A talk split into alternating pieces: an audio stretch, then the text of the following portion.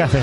A tu programa favorito, al Favorito. podcast, al mejor podcast. Que te fagocito, favorito. Al podcast de Acero y Vida. El podcast. Programa número 15. Hostia, el 15. Número Segundo programa de 2022. La niña bonita. Eh, mira, la niña bonita, 147 programas o por ahí. Buah, ¿ya? Sí, sí, ya nos quedan para los 150. Hostia, si el 150 ya está aquí, tío. Tenemos que preparar Algore. Algo gordo, Sí, señor, como Algor. como nuestra cabeza. O más. Todavía. Pues ¿qué tenemos hoy? Pues hoy tenemos Cosas muy chulas. Cosas chulísimas en la línea de los últimos programas, cosas que pueden resultar muy interesantes Muy, muy, muy, muy, pero para todos ustedes y todas ustedes, como diría el gran Xavi Roch. En música tenemos una que parece Petición. petición. Bueno, más que petición fue un, un reto. Me lanzaron un órdago. Un, un reto petición, algo así, Algo así, parecido. y ya veremos por dónde sale Ya veremos. el resultado de la jugada. Ya veremos. Luego también tenemos una cosa muy ochentera, Sí, lo que tú has puesto. que está Bueno, un Lo que tú has poco puesto, lo que vas a poner. Está un poco enterrado en el subconsciente colectivo, luego os contaré. Pues a mí no me sonó de nada, tío. Yo lo estaba escuchando y no lo voy a escuchar en mi vida. Creo. Sí, bueno, es que esto es de... Bueno, ya tiene su cosa también, vale. Noticias, pues... Poca cosa, ¿no? Tampoco... Pues yo la verdad es que he estado intentando rascar alguna cosilla por ahí, me he encontrado alguna noticia bizarra. Últimamente la verdad es que por aquí, por la zona del municipio de Sagunto, sobre todo casco histórico, vamos de rollo noticias bizarras.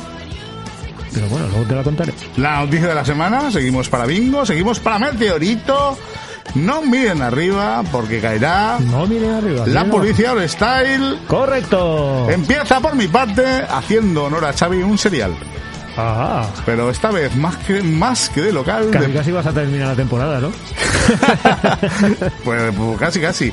Te da para ello. Más que de local, de, de, de regencia de local, de propietario. Ok. Que tuvo primero en un local, luego en otro. Luego en otro varias cosas que fue como cambiando, ¿no? ¿Y dónde no ha tenido? de tercio. Y otro de Xavi, que entiendo que también será un clásico, ¿no?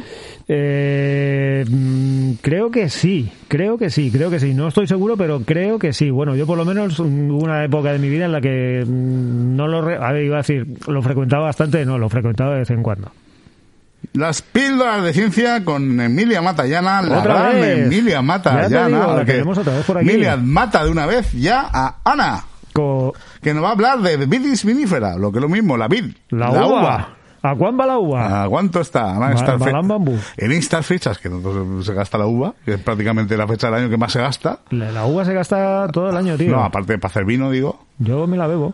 Me como alguna de vez en cuando, pero prefiero O bebérmela. sea, Nochevieja, digo así, comida. Pues, Efectivamente. la entrevista que vamos a hablar con nuestro queridísimo amigo y, y, sin embargo vecino, Correcto. José Ángel Baños, Sí, que nos va a hablar que un es historiador de- y un investigador inquieto sobre eh, lo del tema de la guerra civil aquí en el Can de Movedre. sobre todo, pero bueno, generalidades de historia eh, e investigaciones de aquí del, del municipio, de la comarca, Y alrededores. intentaremos sacar un poco ahí del tema de la guerra civil, a ver cómo por dónde sale. Sí, señor. Y yo creo que esto puede resultar muy, muy, muy, muy, muy muy, chulo. y muy además chulo. yo creo que os va a molar a todos. Seguro. ¿El sabías qué de George Orwell? Ah, luego te lo relaciono. Mm, Rebelión en la granja. Y 1984, el turrón más caro del mundo. Eh, 1984. George Orwell. Mm, bueno, sí, luego vemos. Luego te lo relaciono, luego te lo cuento. Mm, Despedida y cierre. Que es lo último que. digo, pues no, Te has es que quedado así callado, digo, hostia, no, ¿qué porque esto lo estoy leyendo en la escaleta, pero esto no lo tenía que haber leído porque ya se supone que está. Así, así que vamos a ver con ese reto petición, Xavi, ¿qué nos? Correcto. Nuestra queridísima Mónica Marzo me medio lanzó un reto la última vez que hizo Ajá. una petición. Le puse la petición, me dijo, aquí las peticiones toman caminos muy raros. Pues ahora verás. Y me, me lanzó un reto, como acabo de decir, y me dijo una canción originalmente en italiano. Originalmente en italiano, del autor italiano. compuesta en italiano, que la cante el mismo eh, autor de la canción, también en italiano. No valen canciones para niños ni historias raras de estas. Eso Vale. dije, ya la tengo en cinco minutos. ¿Ya? ¿Tan pronto? Sí, Pues oye, Mónica, una cosa, aunque no te guste, el reto es el reto, quiero decir. efectivamente. Si ha acertado, pues hay que reconocerlo. Yo, yo creo que le gustará. Para ver, todos esperemos, ustedes. esperemos, que y también- todas ustedes. Y esperemos que os guste. A Mónica también. L'ombelico del mundo, del mundo, perdón, de Lorenzo Giovanotti. Pues ahí está, voy a pinchar lo que está en vinilo italiano. A bailar. A bailar. Un vinilini.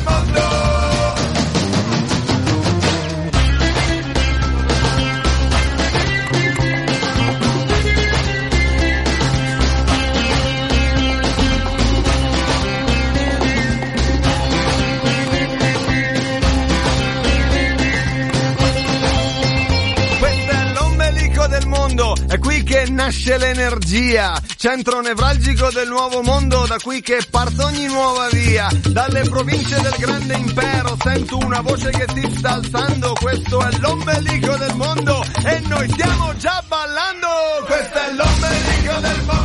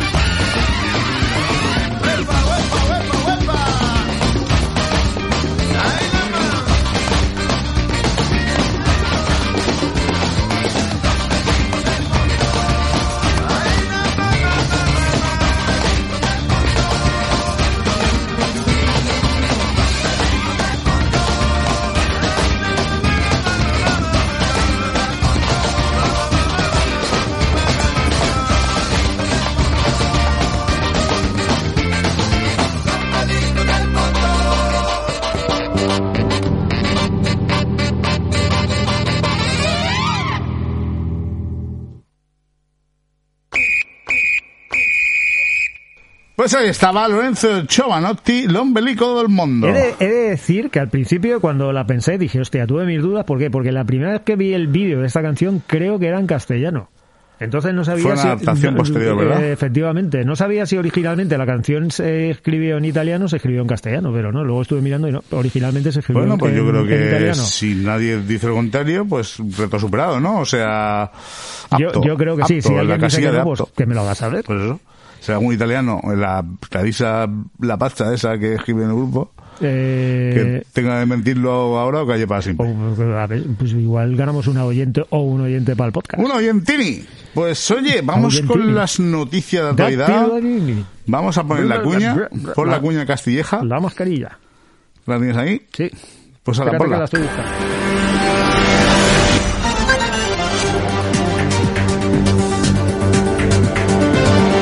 Acero y Vida es el momento de la actualidad. Es el tiempo de las noticias. Noticias de actualidad. De Nacero y vida. ¿Qué tienes por ahí, Orde? Pues poquitas cosas, a ver, como tú has dicho, poquita cosa. A ver, el tema está, pues eh, los Reyes Magos han llegado aquí al Can de se han Oh. lanzado por ahí varias... Sin negro pintado ni nada. Negro... Bueno, han, han llegado, llegaron el otro día, ¿qué coño? Si los Reyes fueron el, el día jueves. Bueno, sí. Os han traído muchas cosas, os habéis portado bien, os habéis portado mal, ¿cómo os habéis portado? Regular bien, regular mal. A mí no me van a traer fatal. nada, lo tengo clarísimo. Cabrón. Uy, carbón te han traído. Ca- cabrón también, sí. Y carbón, no, ya no me traen ni carbón. Nah, Pa- pasan eso. de mí. Hombre, por lo menos para Eh, calentar la eh, estancia, pero que- ni eso. que ya me dicen que te Oye, den. pues el carbón ese azúcar está buenísimo, ¿eh? Estaba bueno, tío, estaba Sí. bueno. Sí, la verdad es que sí. Sí, Está sí, sí. Por lo menos dulce. Sí, señor. Bueno, lo que se dice bueno. vale, tampoco. Bien, yo es que no soy muy dulce, ya lo sabéis. Pues noticias por aquí. Marian Romero nos trae que desde... ¿Cómo se llama el banco este? Ah, Eso de Levante. CaixaBank, correcto. CaixaBank, sí. Lucha contra la despoblación y devuelve los cajeros a las siete localidades más pequeñas de la comarca. Me resulta curioso, ¿por qué? Porque aquí en el puerto están, están quitando eh, Vamos, que están redistribuyendo. oficinas. Tiene toda, sea, hecho- tiene toda la pinta. Porque, por ejemplo, la oficina de la Plaza Rodrigo está cerrada. ¿No ha cerrado? Sí, señor. ¡Hostias! Sí, señor. Yo fui un día a sacar pasta, eh, cajero fuera de servicio y sigue sin abrir. O sea, esa, la de la, la de Plaza Rodrigo está cerrada. Pero, pero, pero, pero, pero. Está cerrada, está cerrada. Anda. Entonces, pues dicen que un poco, pues para que la gente no tenga que moverse tanto y tal, en las siete localidades dice que van a meter banco cerrado con cajero y movilidad para que podáis ir a sacar los dineros y gastarlos. Ya sabéis, las siete localidades más pequeñas de la comarca. Los, los, Imagino que los será- Atlantis y todos estos. Eh, hombre, no, supongo que será Segar, no sé si será el más... Segar pe- P3. Supongo- P3 es, muy, es de lo más. Sí. Supongo. Segar y P3 es lo más pequeño. Y Segar de ya- Palancia. No, Algar del Palancia. Sí, Segar de Palancia creo que es la más pequeña, de hecho. Algar del Palancia, la más pequeña. Uh, por ahí irá, irá, ¿eh? eh Hostia, yo, Torres es que- yo- yo Torres. tengo mi duda. Algar del Palancia es de Morvedre. Sí, es la última que hay. Mm. Yendo a Castellón, digo. Mm, Vale, vale, vale. Bueno, a Castellón me refiero a Castellón por el, por el, por el oeste. Que, bueno, pues mira, Vale, cajeros este para todos, oeste. cajeros para todas. Correcto. ¿Qué más? La noticia bizarra. Pues el otro día se ve que a la altura de la avenida Doctor Palos en Sagunto, en un bareto, se montó un Oh, pollo de la hostia. Está bien, está y bien. se tuvieron que llevar detenido un tío porque empezó a amenazar de muerte y a los agentes de seguridad. Pero ahí lo donde volaron sillas y todo, ¿no? Eh, Una guerra de sillas. pues ahí está, ahí como está. en el antiguo oeste. Chu, chu, chu, ta- totalmente. Faltaba- Oye, faltaban los caballos pues y las yo botas con la verdad- espuelas. No sé, no sabemos exactamente por qué, porque está intentando mirar por la noticia, pero no ponía mm, cuál fue El desencadenante. el desencadenante, pero sí, se ve que se montó un buen El doctor Palos ha dicho. Sí, eso ponía en en el levante. Mira que me extraña porque ahí hay bares de gente educada y gente. Y gente muy amable. Sí, allí hay, ¿cómo se llama? Rincones literarios, Ah, como el Café París ese de allí de Madrid y cosas de estas. Van allí a, a leer poesía y... La feria del libro. Sí, Madre mía. argudo. Pues Tus sí, oraciones han sido hay- tomadas en hay- cuenta y te la han montado allí tú sin enterarte. Allí tío. empieza desde la glorieta, que es el, bueno, de la glorieta incluso antes, que es tal. Y vas hasta el final y vas viendo bares a izquierda y derecha, sobre todo a la derecha, que dices, madre Bares. mía. ¿Qué lugares? Parroquia, parroquión, parroquión, parroquión. Parroquia, perroquita, o parroquia. sea que no, no, no, no sorprende, no sorprende. No, y yo no tengo más noticias. ¿No tiene más noticias? Nada Pues mira, más. hay una noticia que me parece buena noticia. Y es que el Ayuntamiento de Sagunto podrá multar con hasta 3.000 euros a los dueños de solares abandonados. Se refiere al tema de limpieza, vegetación que invade la Sí, calzada. eh, sí, claro, sobre todo porque normalmente luego también es cierto que aquello suele ser un nido de ratas. Bueno, sí, un nido de ratas y luego que la peña eh, tiene mucha tendencia a tirar mierda a los solares. Es- Eso te lo iba a decir también. ¿Para qué voy Eh, al contenedor a tirar la bolsa de la basura si la puedo tirar en este contenedor por encima de la valla? sí, eso o es. directamente, si Eso es. igual no hay ni valla. Pero sí que es cierto que hay sitios que, que, que el, que el propio solar hace que la vegetación invada la calzada y no se puede pasar. Correcto. Que esto es lo que, pues a ver si les apretamos un poco las tuercas a esta gente, que tampoco es un trabajo de locos, quitar, No solo las farolas invaden las cenas. quitar una vez al año eh, estas putas hierbas para que la peña pues pueda pasar. Que no hace daño. Y que se pongan un poco duros y empiecen a multar. No. Que parece que es la única solución que pasa que, que- que hay aquí con todo, ¿eh? Sí, que nos toquen el bolsillo. Porque qué barbaridad. Que nos toquen los dineros. Eso es. Otra noticia, el COVID ya ha batido los récords. ¿Te acuerdas que tú decías la semana pasada? No, el récord está en 1600 de Sí, la... o, o por ahí. Estamos en, en 1900 ya. 1900. El año no, el, la incidencia acumulada. 1900 y pico, eso era hace tres días. No está nada mal. O sea, que ahora cuando Darío... Uy, ya no, que Darío esto no lo dice. Darío solo dice cuando va mejorando. Cuando saca los datos oficiales, pues verás tú, a los 2000 ya, pero para arriba. Hombre, eh, Afortunadamente, pues esta variante, pues... mm, la verdad es que en todo el territorio nacional está a tope. Pero aquí también mm, vamos bien. Aquí más de uno, más de dos y más de tres de, lo que- de los que nos escuchan eh, lo estáis pasando, lo habéis pasado. Y muchos ánimos, recuperaros. Ponerse, ponerse fuertes. Da la sensación de que nuestra hora va a llegar a todos y cada uno de nosotros. Tiene pinta, tiene pinta. Porque va por ese camino. Si, si no ha llegado ya. Que yo no lo sé. Si no lo hemos, claro, efectivamente, si no no pasado lo sin pena ni gloria, claro. Yo hasta donde yo sé, no. Que hay mucha gente que la ha pasado y no Y- ha no- tenido y no- ningún. y- no claro, se- y no se ha yo enterado. hasta donde sé tampoco, eh, bueno. Lo de siempre, me duele un poco en mi hijo, que te decía, pero no creo que tenga nada que ver. A mí se me cayó el pelo. Eh, así eso fue COVID, pero de los 90 casi. Por lo menos. De los 2000 De los 2000. y pico. ¿Tienes algo más? No. Pues si quieres nos vamos con la noticia de la semana. Pincha los Europa. Europe. A ver dónde los tienes. Europe FM.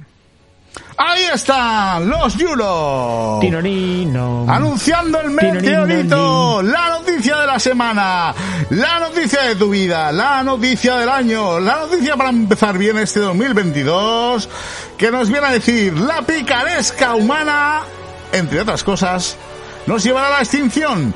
La picaresca humana nos llevará a la noticia de la semana. Ana, Ana, Ana, Ana, Ana, Ana. Este es bueno, ¿eh? Esta es buena. Hay que reconocer hay que reconocer aquí un trabajo, hay que reconocer aquí un- un- una labor, aunque sea orientada a la maldad, y es que eh, suplantan a un empresario de Sagunto para estafar a unos agricultores 45 toneladas de uva de Vinalopó. Hostia, 45 toneladas de uva son muchas 45 toneladas de uva, ¿eh? Pues esto, como diría Xavi, al parecer, eh, pues un hombre contactó vía internet con gente de agricultores de, de- de- de la vid, que es un tema que además vamos a tratar hoy, que esto no está, no está hecho ni a posta. No, no, no, no está hecho posta. Joder. Pero ha salido así. Qué bonito es universo. Total, que se hizo pasar por un empresario saguntino y le despidió 45 toneladas. Claro, aquellos les mandaron el pedido y aquel desapareció. Hostia, pero no lo sé. A ver, yo que me, me estoy flipándola un poco porque mm, que contacte con tipo vía telefónica y te compren No, 45... no, no, vía internet, ni Te- siquiera- es que creo que ni siquiera fue vía telefónica. vía internet, o sea, tú te metes en Amazon, ta, ta, te pones a buscar y dices, mándame 45 toneladas. Hombre, vamos a ver, primero, Imagino que no será así, supongo. primero, el tío lo haría, eh, se lo habría currado, ¿no? Para, para, para, para Ya, ser real, pero- lo habría hecho de una forma muy, muy currada. Y luego, pues, eh, segundo, este tipo de estafas, por suerte, no están muy extendidas. Y luego tercero, claro, ingenuidad total del agricultor. Tres ingredientes que, que, que pueden llevar a un cóctel 40, explosivo. 25 toneladas de uva, pues no sé exactamente el montante monetario que podría llegar a alcanzar esto, pero imagino que Pues pasta. pasta. Hostia, no lo sé, pedir a lo mejor algún adelanto, alguna historia de esto. No lo sé, no lo Claro, sé. La verdad es que, no, tengo este ni idea, de- no, no tengo ni idea cómo funcionan este tipo de Claro, sí, transacciones. ¿no? Este tipo de negocios, pues ya hay que hacerlo como a pues, la mitad ahora y la otra mitad tal, y así ya ahuyentas a tipo de.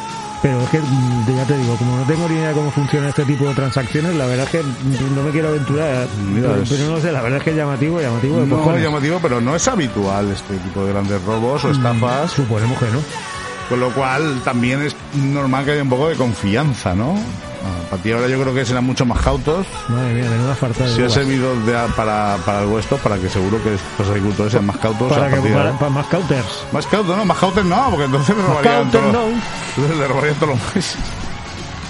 No. Con todo nuestro cariño ¡Ay! Cauter Muslim. ¿Dónde Que estás? realmente tenemos en desaparecido. Ah. Estarán preparando sus cosillas y sus historias. eh, Claro, sí, el, y- año nuevo, el sábado, ese, Sí. ¿cómo se llama? eh? El año nuevo sábado. Con los corderos y toda historia. Pues oye, Las píldoras, Y la- las píldoras, ¿qué coño las píldoras? La publicidad, la publicidad está que está me que me está ya, Sí, tengo que- irme. quiere irse a comer el- la paella en casa de su madre y ya los quiere dejar aquí tirados. Pero vamos con la publicidad style, la publicidad viejuna, la que tanto gusta. La pinchala, gracias voy, ahí. voy, voy, voy, voy, voy, voy, que vamos con prisa.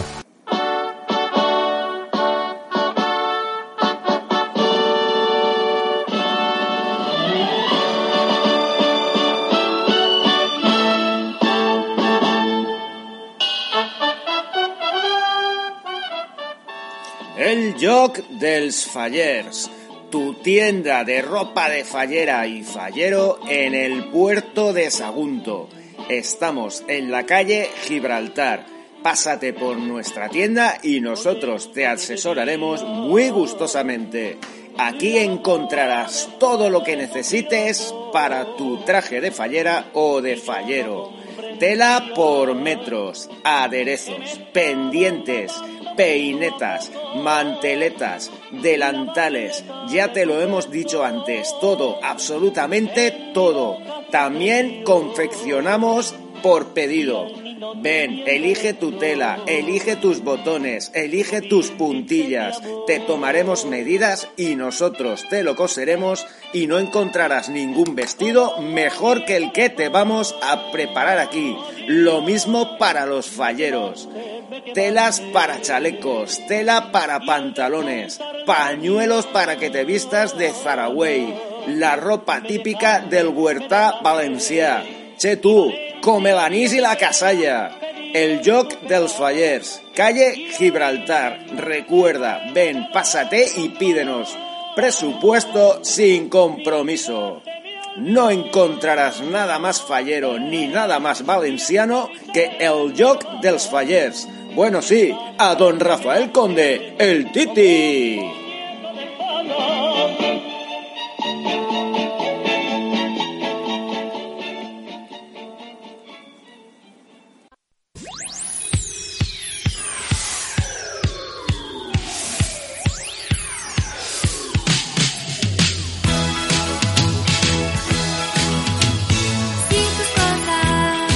Kiosco Paco Jurado, tu kiosco de barrio, tu kiosco de instituto, tu kiosco con el personal más cercano donde Paco te servirá de una forma tan familiar que no querrás salir de allí. Llega la hora del almuerzo y quieres tu bomba, tu susú, tu bolsa de gominolas, tu prensa diaria. Atención, tenemos en escaparate todos los días el marca y el Noticias del Mundo, con las noticias más veraces de todo el planeta. Ya sabes, tu kiosco de barrio, tu kiosco verdadero es Kiosco Paco Jurado, abierto de lunes a domingo, frente a aprendices, para que los chavales disfruten como toca su tiempo de relax. Además, si vienes este domingo a comprar el Levante, te regalamos Terminator 2 en VHS. Ya sabes, para las pequeñas delicias del día y de la vida, tu kiosco es Kiosco Paco Jurado, en Avenida Periodista Zati, Grupo Yoaga, justo enfrente de Aprendices. ¿Qué kiosco llevo aquí colgado? El kiosco de Paco Jurado.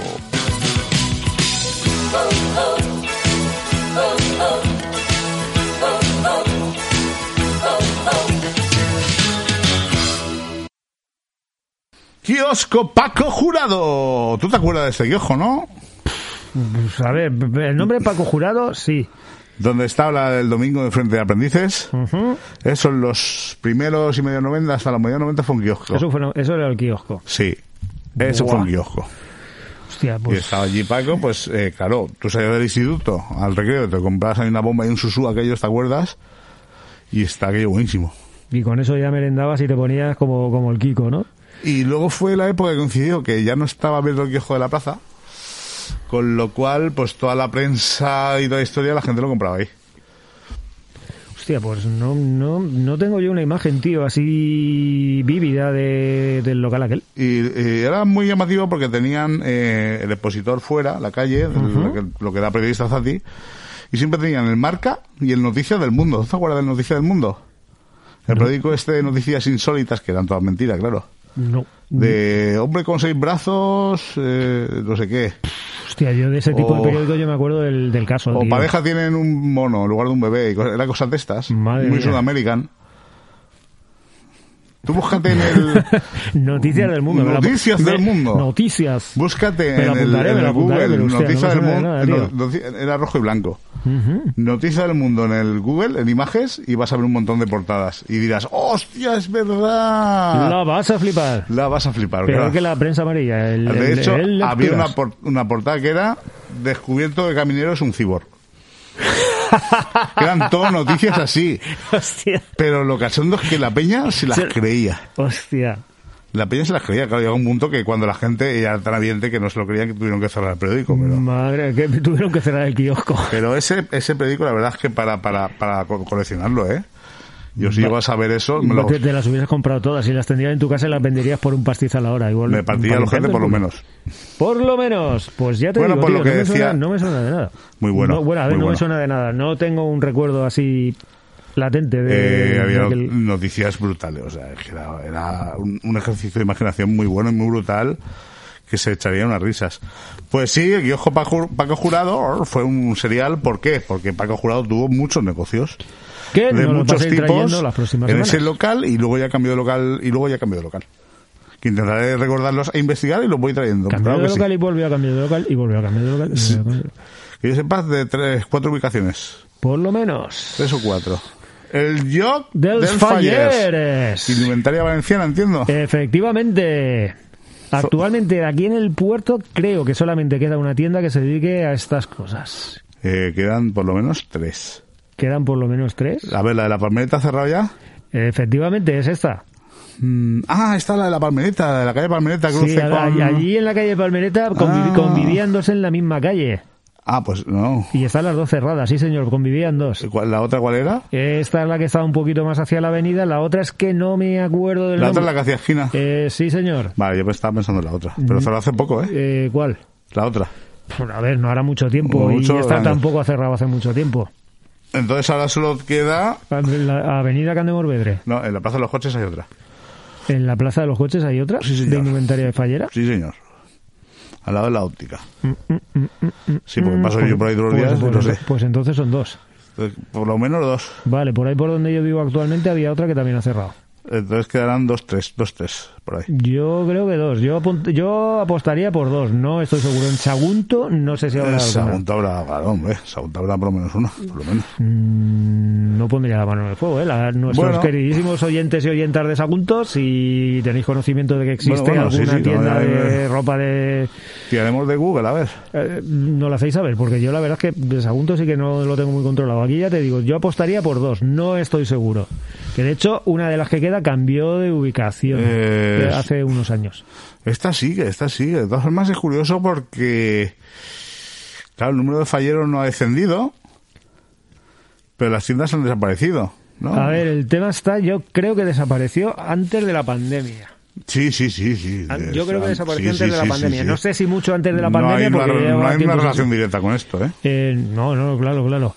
Imagino que al final será un poco lo de siempre, ¿no? Pues los propietarios, propietarias, pues a lo mejor se, se jubilan, tal, no sé qué, al final nadie continúa con esto. También es cierto que hubo un momento en el que creo que las tiendas de Valencia, claro, en Valencia había muchísima más oferta de este tipo de cosas, ofrecían productos ya no más baratos, sino a lo mejor más mayores descuentos. El venta online también tiene que Y entonces ver. al final la gente sí que terminaba mucho pirándose para allá.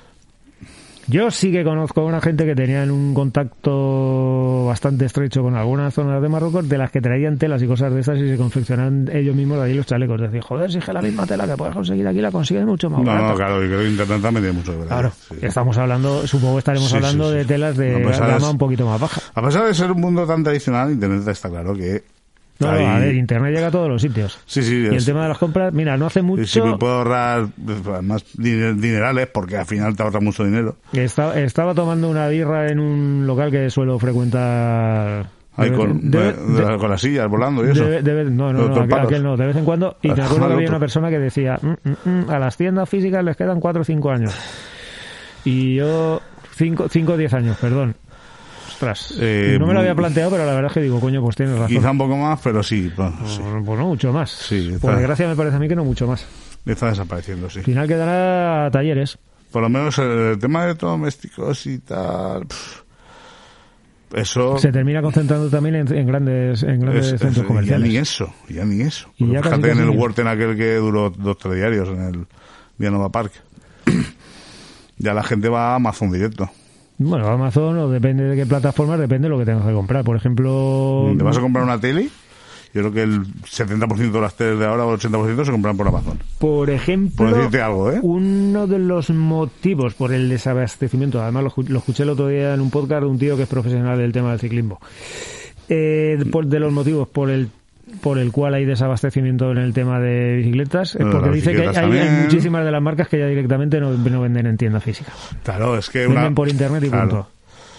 Todo lo que no tengas que probarte, que no sea ropa y tal o producto fresco, anda por culo. A cascala. Escala, bueno, nos vamos ya con las piedras de, de Sí, ciencia. señor, y con Emilia Matallana, que nos va a hablar de la uva. Vitis vinifera.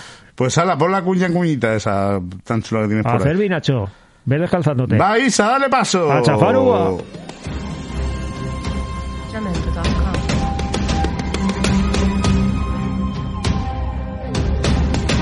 Píldoras de ciencia.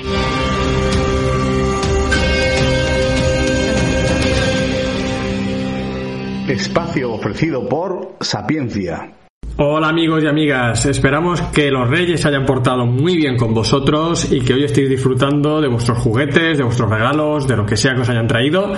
Esperamos que no sea carbón, ¿eh? que os hayáis portado muy bien, a menos que mm, os guste el carbón por alguna razón particular. Y pasemos a la ciencia ya. Hoy tenemos con nosotros una píldora a cargo de Emilia Matallana. Emilia es catedrática en la Universidad de Valencia, en particular de Bioquímica y Biología Molecular, y además es la directora del Instituto de Biología Integrativa de Sistemas, el IDO-SISBio, un centro de investigación muy importante en la comunidad valenciana, del cual, como os decíamos, Emilia la directora, ni más ni menos.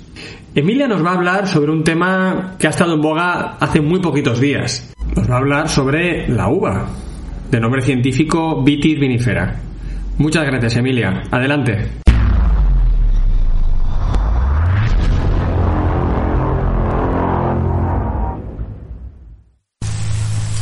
Hace unos días celebrábamos el final de año y seguro que por nuestras manos pasó la protagonista de esta píldora y de ese acontecimiento tan importante en nuestro país que, como diría Mecano, hacemos todos a la vez, comernos las uvas. Quizás penséis que se trata de una tradición muy antigua, pero no lo es. En España se empezó a despedir así el año a finales del siglo XIX, sin que esté totalmente claro el origen de esa costumbre, que podríamos haber importado de la aristocracia francesa, conocida por acompañar sus grandes celebraciones de uva y champán, aunque también podría haber sido ideada por los agricultores alicantinos con el fin de dar salida a sus excedentes de cosecha. Y es que España posee la mayor extensión cultivada de vides del mundo y es desde hace mucho tiempo uno de los principales productores de uva, ocupando la cuarta posición del ranking mundial según los últimos informes de la Organización Internacional de la Viña y el Vino. Aunque los aspectos históricos de nuestra tradición de fin de año son ciertamente interesantes, estamos aquí para aprender de ciencia. Y hoy nuestro objeto de estudio es la uva, un producto agrícola altamente apreciado tanto para su uso directo, la uva de mesa, como para la producción de vino, en ambos casos con una amplia gama de variedades de la especie biológica que nos regala su fruto, Vitis vinifera. Vitis vinifera es una planta semileñosa, trepadora, cuyo tronco puede alcanzar varios metros de longitud si se deja crecer libremente. En la antigüedad, su cultivo se asociaba al de árboles, que le servían de guía, existiendo referencias desde el imperio asirio, en el siglo VII a.C., práctica que se mantuvo durante siglos hasta la mecanización de las labores agrícolas. En la actualidad, el cultivo de la vid utiliza distintas estrategias en función del uso que se desee dar a la uva, ya que las características físico-químicas deseables en el fruto son distintas en su uso en mesa y en su uso enológico, y esas características se ven altamente influenciadas por la forma de cultivo de la vid, lo que hace de la viticultura todo un arte y toda una ciencia. Hablemos de las características de la uva y conozcamos algunas curiosidades que como consumidores seguro que nos interesan. Se dice que la uva es una fruta poco aconsejable porque contiene mucho azúcar. ¿Es eso cierto? Veamos, en promedio 100 gramos de uva contienen 16 gramos de azúcar, más o menos igual que los higos o los caquis, algo más que los mangos, las cerezas o las manzanas y algo menos que los plátanos o las chirimoyas. ¿Y calorías? Pues esos 100 gramos de uva aportan 67 calorías, un poquito más que los kiwis o los lichis, lo mismo que las granadas y bastante menos que los plátanos, los aguacates y los caquis. Y si comparamos con verduras, lo mismo que los puerros y menos que los guisantes, las patatas o los tomates cherry. 100 gramos es justamente la ingesta recomendada de uva. ¿Y cuántos son 100 gramos de uva? Pues depende del tamaño de los granos, pero para uvas de tamaño mediano son unos 12 granos. Así que, salvo algún problema de salud, intolerancia o alergia, podemos seguir celebrando así la Nochevieja sin ningún problema. A pesar de su relativamente alto contenido en azúcares, la uva es una fruta recomendada por su aporte energético rápido, y esto es debido a que esos azúcares que contiene son glucosa y fructosa, los hidratos de carbono más fácilmente metabolizables.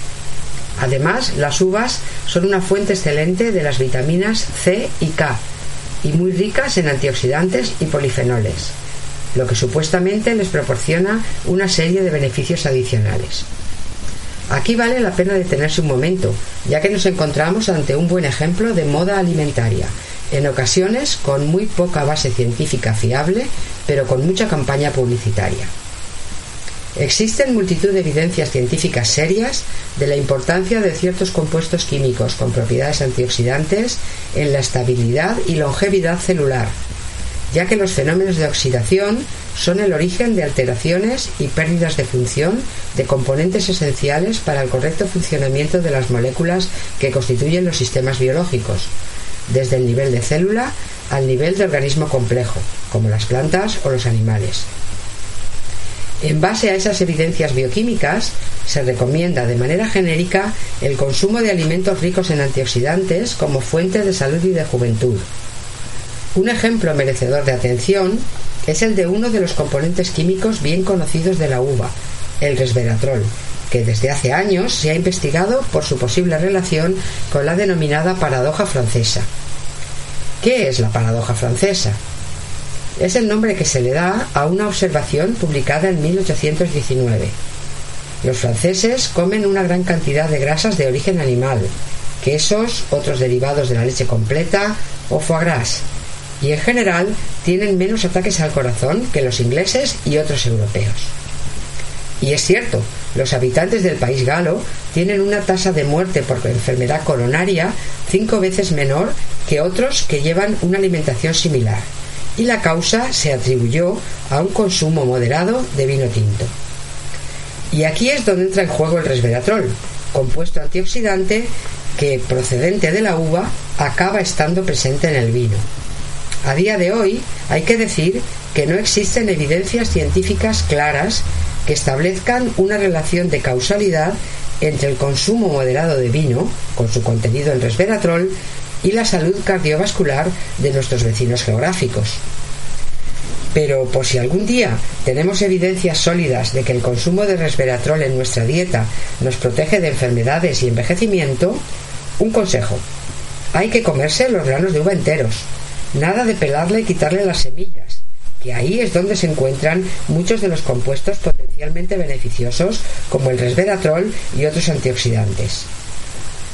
Y ya puestos, si comemos uva roja, consumiremos más de estos compuestos antioxidantes que si comemos uva blanca, ya que algunos de ellos son mucho más abundantes en las variedades tintas. No sé si sustituir las uvas blancas por las rojas sería conveniente para nuestros viticultores, ni tampoco si estaría bien visto para la tradición navideña. Pero bueno, tampoco es muy estético comerse las uvas previamente peladas y sin semillas, y eso es ya bastante frecuente.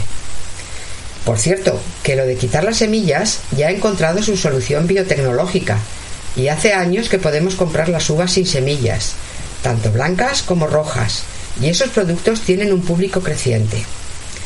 Pero, ¿alguna vez hemos pensado cómo es eso posible? ¿Cuál es el origen de esas variedades sin semillas? ¿Cómo puede ser que exista una variedad vegetal que no produce semillas y por tanto no puede reproducirse? Una de las variedades sin semillas más estudiadas es la variedad sultanina, un mutante natural en el que el silenciamiento temporal de un gen genera semillas residuales. Hay otras variedades sin semillas que se han obtenido por hibridación de variedades de vid distintas, lo que produce una descendencia estéril y por tanto han de propagarse vegetativamente, sin fecundación, una propiedad fascinante de las plantas. Espero que en la celebración de bienvenida del año 2023 volvamos a comernos las 12 uvas y también que hayáis aprendido algo nuevo útil a la hora de elegirlas. Pues ahí estaba la uva, la vid, la ¿Cómo nos gusta el vino? vinífera, pi. Para para, coñar, pa' el vermú, espectaculares estas píldoras, ¿eh? pa' pimplar, lo que sea. Sí, ya te digo. Eh, vaya nivel de la gente de Sapiencia, ¡Enorme! vaya mm, ya el lado negativo, vaya vacío les está haciendo este ayuntamiento, que tenemos ahí una joya brutal, que son la gente de Sapiencia, bueno, la gente de Sapiencia, la gente de Nautilus, la gente del Camino en Hora, la gente de Ciudad Prohibida, la gente, yo qué sé, tenemos verdaderos monstruos aquí y no les estamos sacando partido de nada. Malamente. De nada. La programación cultural de ciencia hay cero.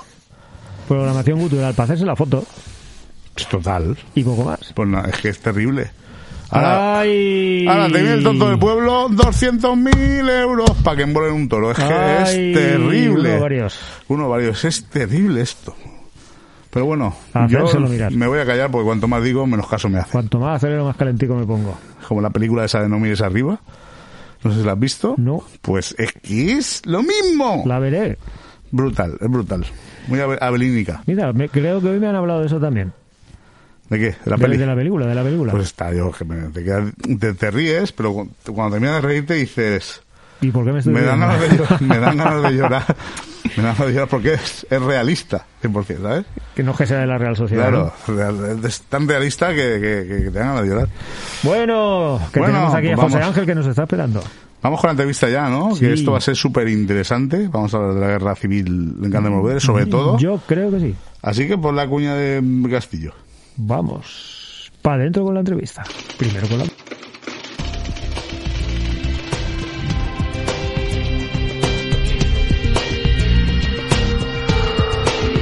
La entrevista de la semana.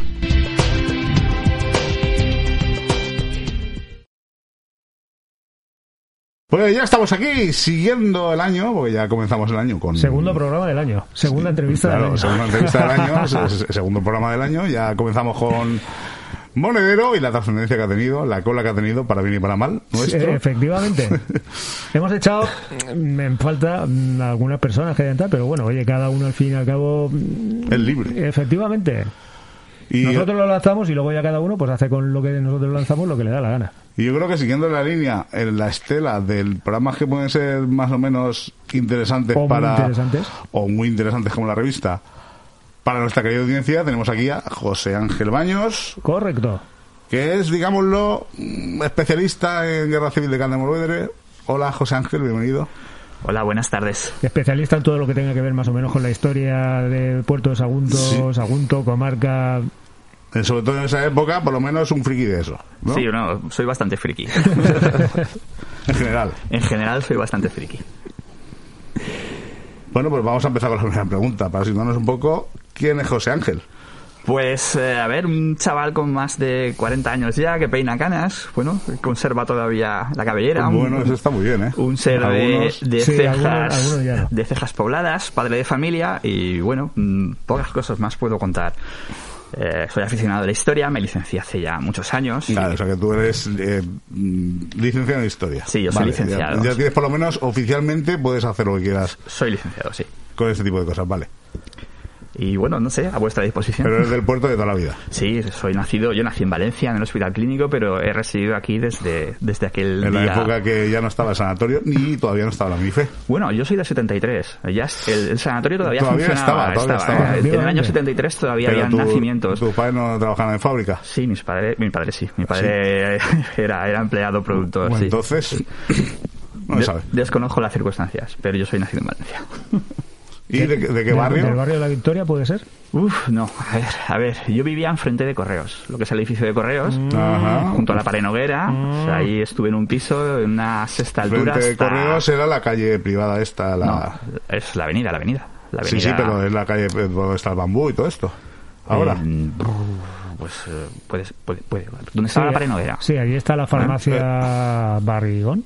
Se- es que lo único, Puede- puede ser. lo único que había entonces. Al lado está el colegio mediterráneo, tuve el patio. Sí, sí, sí, justo sí. enfrente. Bueno, yo estaba vale, ahí vale, hasta sí, sí. cumplir más o menos 11 años y luego pasamos aquí la 9 de octubre Ajá. y yo he vivido al otro lado del barrio obrero hasta, pues bueno, cumplir 30 y tantos que ya me independicé ya siendo bastante mayor y desde entonces vivo en la zona de la Forja. Claro, por edad, por zona, imagino que irías al colegio de Begoña. Exactamente. yo soy begoñero, sí. Por eso, por eso. Sí, más o menos el barrio no es exactamente el mismo, pero es prácticamente al lado del mío y zona natal era pues, Colegio de Begoña. Sí o sí, hijo de productor, Colegio Begoña, fijo. O sea, allí recibiste una educación Buena, disciplinada. nacional católica. Vamos a ver, yo es que también, ya soy de una quinta en la que todas estas cosas de, de autoritarismo y tal ya estaban un poco como en reflujo. Sí, no, no, no. A, yo- mí, a mí me no. pasa exactamente igual. Lo que pasa que sí que es cierto que yo sí que recuerdo, por ejemplo. Aún, aún coleteaba eh, las Sí, hostias. hombre, a Sí, ver, bueno, no eh, las alguna hostias y, y rezar por la mañana de rodillas Bueno. hasta, te- hasta tercero o cuarto o por ahí de GB más o menos. Yo, yo por lo menos, yo, Bueno. hablo, yo hablo por mí. Yo tuve más suerte. Yo recuerdo que en segundo de GB sí que es verdad que nos hacía rezar una maestra que teníamos que debería ser más católica que el resto de la media, pero, pero nada más. eh, sí que recuerdo, recuerdo algún, algún maestro, pero no sé, tengo otro concepto, ¿vale? Tengo otro concepto. De hecho, yo me los cruzo por la calle y los trato como amigos. Me acuerdo mucho de Baldomero, me acuerdo mucho de, de Pedro, me acuerdo mucho de Cámara, no sé, Alexandre. Eh, y, y no sé, eran maestros me- como me- de, de otra jornada, ¿no? Me, resulta curioso, ¿no? Porque por regla general, con la, gente del Colegio de Begoña, cuando decimos, o sea, tenemos un buen recuerdo de los profesores, tal, enseguida nos viene a la memoria. Por lo que sea, el primero, ¡pum! Baldomero. Baldomero es un encanto de persona. Sí, sí, sí, sí, sí, la verdad es que sí, la verdad. Sus hijos también. No, no, sí, sí, vamos. Yo tengo muy buen recuerdo de ellos. Ojo, también conozco historias así un poco truculentas, ¿no? Un poco autoritarias, pero creo que son de una generación un poco anterior a la mía, pues de la quinta de mi hermano. Mi hermano me saca 10 años, ¿no?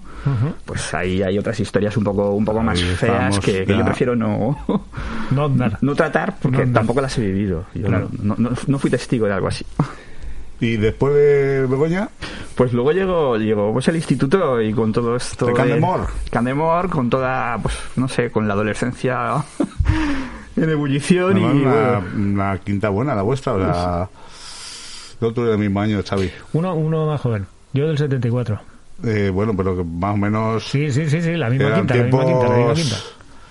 Bueno, eran tiempos un poco stand-by, ¿no? Porque veníamos de la crisis del caballo, que digo yo, que mucha juventud se quedó en el camino. A ver, yo Y personalmente... todavía no se había formado, digamos, la, la nueva generación X, que, que se dijo. yo, no, entonces. yo no tengo malos recuerdos de mi infancia.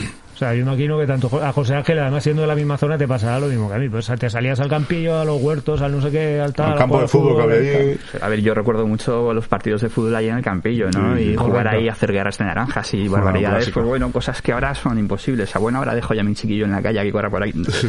Ahora no. Lo- no te- Bueno, ten en Ya, cuenta ya- que ya no hay huertos. antes estaba lleno de yonkis, nos dejaban ahí Sí, no, con las ciertamente. jeringuillas y todo. ¿eh? Ciertamente, ciertamente, sí que, sí Que sí que ahora recuerdo. dicen, madre mía. No vayas por el camino de los cuatro caminos, que no sé qué, que no sé cuánto, no, no, no, no. Los caminos, Churruca, La Victoria, todo, todo lo que era, claro, todo lo que era Linde ya. Ahí se metían los pobres a pincharse y hacer todo.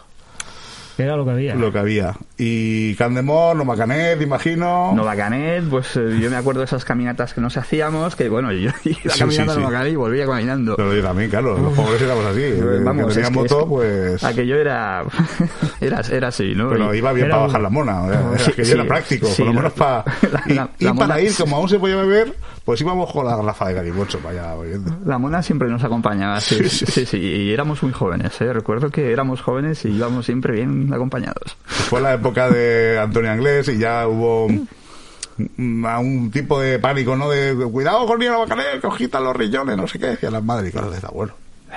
El No, quite no, el hígado. no se pasó de ahí, no se pasó de ahí. Que, eh, por lo menos que nosotros sepamos en ningún momento. O o nadie conocido, nadie alrededor. No, pero que empezó, que salió esa alarma social, ¿no? Esa especie de alarma social de por entre los jóvenes y las jóvenes sobre todo, que había cierto temor. De ahí después, imagino que la universidad e historia directamente o das tumbos por ahí. Sí, no, a ver, yo los tumos los di, los di en, en secundaria. A mí me costó, me costó decidirme. Estuve algunos años pues como en stand-by, ¿no? Por circunstancias personales. Pero la universidad para mí fue fue un tiro fijo. O sea, yo llegué con la intención de hacer historia y me fue bastante bien. ¿eh? No saqué matrícula, pero bueno, saqué una buena calificación y no tuve, no tuve ningún tropiezo, vamos. Hice lo que quise. Eh, que fue historia. Conocí a muy buenos profesores. De verdad que yo me siento privilegiado por haber escuchado a, algunos profesores que todavía, pues bueno, los, los tengo presentes por el Face y los puedes ver eh, a veces en alguna conferencia y tal. Bueno, los recuerdo, los recuerdo muy vivamente. Y bueno, después, pues bueno, pude hacer un par de cursos de posgrado. Hice un posgrado en documentación y también en, en museografía. Y, y bueno, y a partir de ahí, pues a buscarme la vida como, como cualquier hijo de vecino. Como ¿no? cualquier historia que lo decía María. Exactamente. ¿Y cómo Exactamente. vas a vivir de esto? Mi historia no, estás loco. Pero bueno, yo creo que pasa con algunas carreras más, como está también por ahí Bellas Artes. Uy, lo mismo. No sé qué, no. ¿Para qué estudias eso? Imagino que cuando te viene la, la inspiración, ¿no? Por llamarlo así de alguna manera, al final decides siempre tirar por ahí. Tienes que elegir lo que te guste hacer. Yo no hubiera valido para estudiar Derecho o para hacer económicas. ¿sabes? O sea, a mí me viva mucho pues las ciencias sociales y la historia y Las, tal. y- huma- las humanidades. Y las humanidades, exactamente. Y bueno, aún me queda pendiente alguna historia, ¿no? Que yo quisiera hacer un, un máster o un doctorado y tal, quién sabe, no sé. si Bueno, a ver, de, de eso siempre se está a tiempo ¿no? Estamos a tiempo, exactamente. Es decir, no, no es una, no es algo que yo me haya bajado del caballo, ¿no? No sé. Claro, mira, yo ahora me estoy sacando agrónomos a mi edad. Estás le iba a decir. en agrónomos, vale. Tengo una asignatura solo, voy los jueves por la noche. Fantástico. Se llama Jueves Universitarios y de momento bien, De puta madre. de puta madre. Para arriba. Mira, mañana creo que tengo... Mañana es viernes, tío. Lo tendré esta no, noche. es, es verdad. Jueves que viene ¿Lo que retrasado tengo... porque mañana es festivo? Sí. Ah, amigo, porque Pero esta noche es el roscón. Bueno, vamos a ir con la segunda. ¿Por qué la inquietud por la historia del puerto? La historia del puerto, bueno, es, es jugosa, es una historia, es, es breve, ¿no? La historia del puerto que tiene pues, un siglo y un poco más. o- Mm, sí. Añitos, bueno, como 110. Es, es muy, muy jugosa. Luego, lo del puerto es curioso porque como cada uno somos portadores a su vez de otra historia, ¿no? Aquí hay gente que viene de, de, bueno, de diferentes puntos de España y, cada uno tiene su tradición, su folclore, su manera de hablar y tal. Pues es un pueblo joven, pero yo creo que es bastante rico. Es un pueblo feo, Lo que siempre dice Xavi. muy feo. Este pueblo es Feo, horrible, pero, pero no sé, da, da bastante jugo. ¿vale? Feo, pero tiene zonas con mucho encanto también dentro de esa fealdad, y por lo menos. O, Eh. o te acostumbras aquí ya porque eres de aquí. estos barrios homogéneos, el barrio obrero, el Sí, barrio donde estamos, así. eh, no sé, luego la playa tiene mucho encanto, ¿no? No sé. Pi- Pienso que sí, que sí que es verdad, a pesar de ser... marineros, estos de. Sí, algunas de esas callejuelas por ahí por las que te pierdes y tal. Y, Sí, y pero sí, y poquito siempre, más. y siempre encuentras alguna cosilla nueva. Luego tiene cosas a lo mejor curiosas. A mí siempre me ha llamado mucho la atención, no sé por qué. Eh, Ciudad Mar. Ciudad Mar. No, no sé por qué siempre me ha llamado mucho la atención, la porque es ahí un mamotreto del, del copón. Es, es relativamente reciente, no es una Sí, construcción no, no, del pero año por- pero- 71 pero por eso no- aproximadamente. No, me llama la atención por bonito, no me- sino porque es. Porque creo que. No es un Ahora, ahora quizá de- pasa más desapercibido, pero yo qué sé, yo cuando era más pequeño, pues sí que recuerdo que era. Hostia, rompía con, con todo lo que era el. La estructura del resto del pueblo, ¿no? Tengo entendido que cuando se construyó mm, la gente no, no respondió muy bien hacia, hacia, hacia esa zona, ¿no? Como que estaba muy apartado del puerto y tal, y, y eh, no, no cayó bien. No sé, costó, ¿A, a qué costó te, a- a qué te refieres? ¿Que la gente no se hacía mucho al rollo de al rollo de comprar invertir, allí, al rollo de comprar, pues que quedaba un poco distante. no sé. También es una zona ahí al lado del río. Yo recuerdo, eh, recuerdo pues no sé, sería unos años un poco más cerca, ¿no? No sé si os acordáis del lago Titicaca.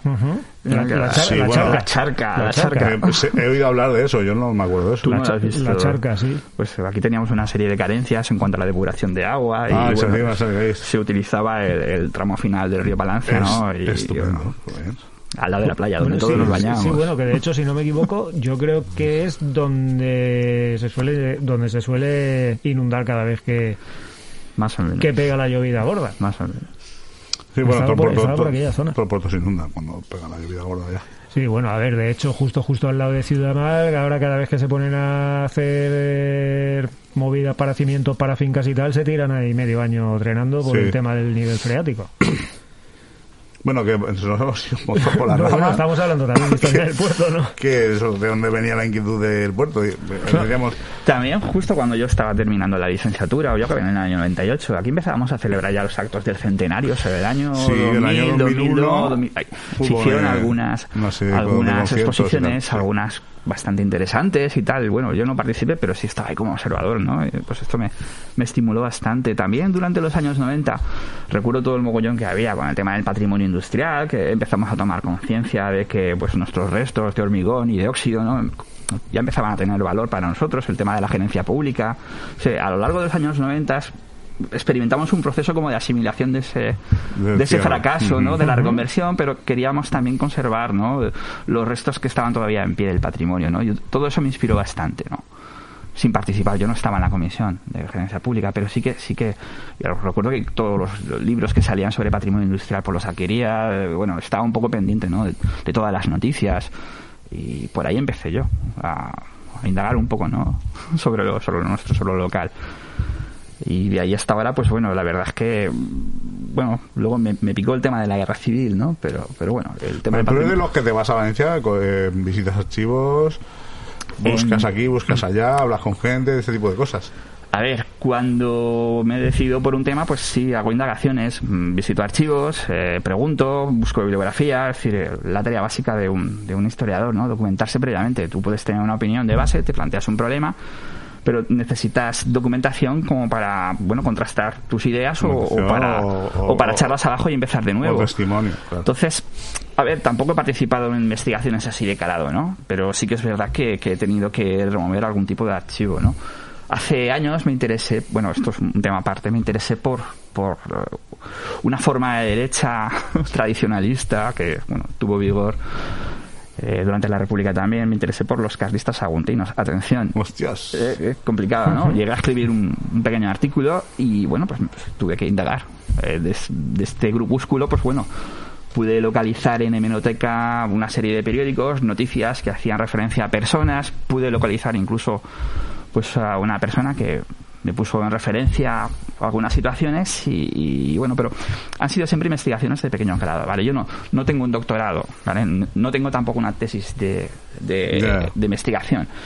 ¿Eh? Pero sí que es verdad que cuando quieres hacer algo necesitas necesitas documentarte en cualquier tema. Vamos, yo lo, lo veo como una necesidad.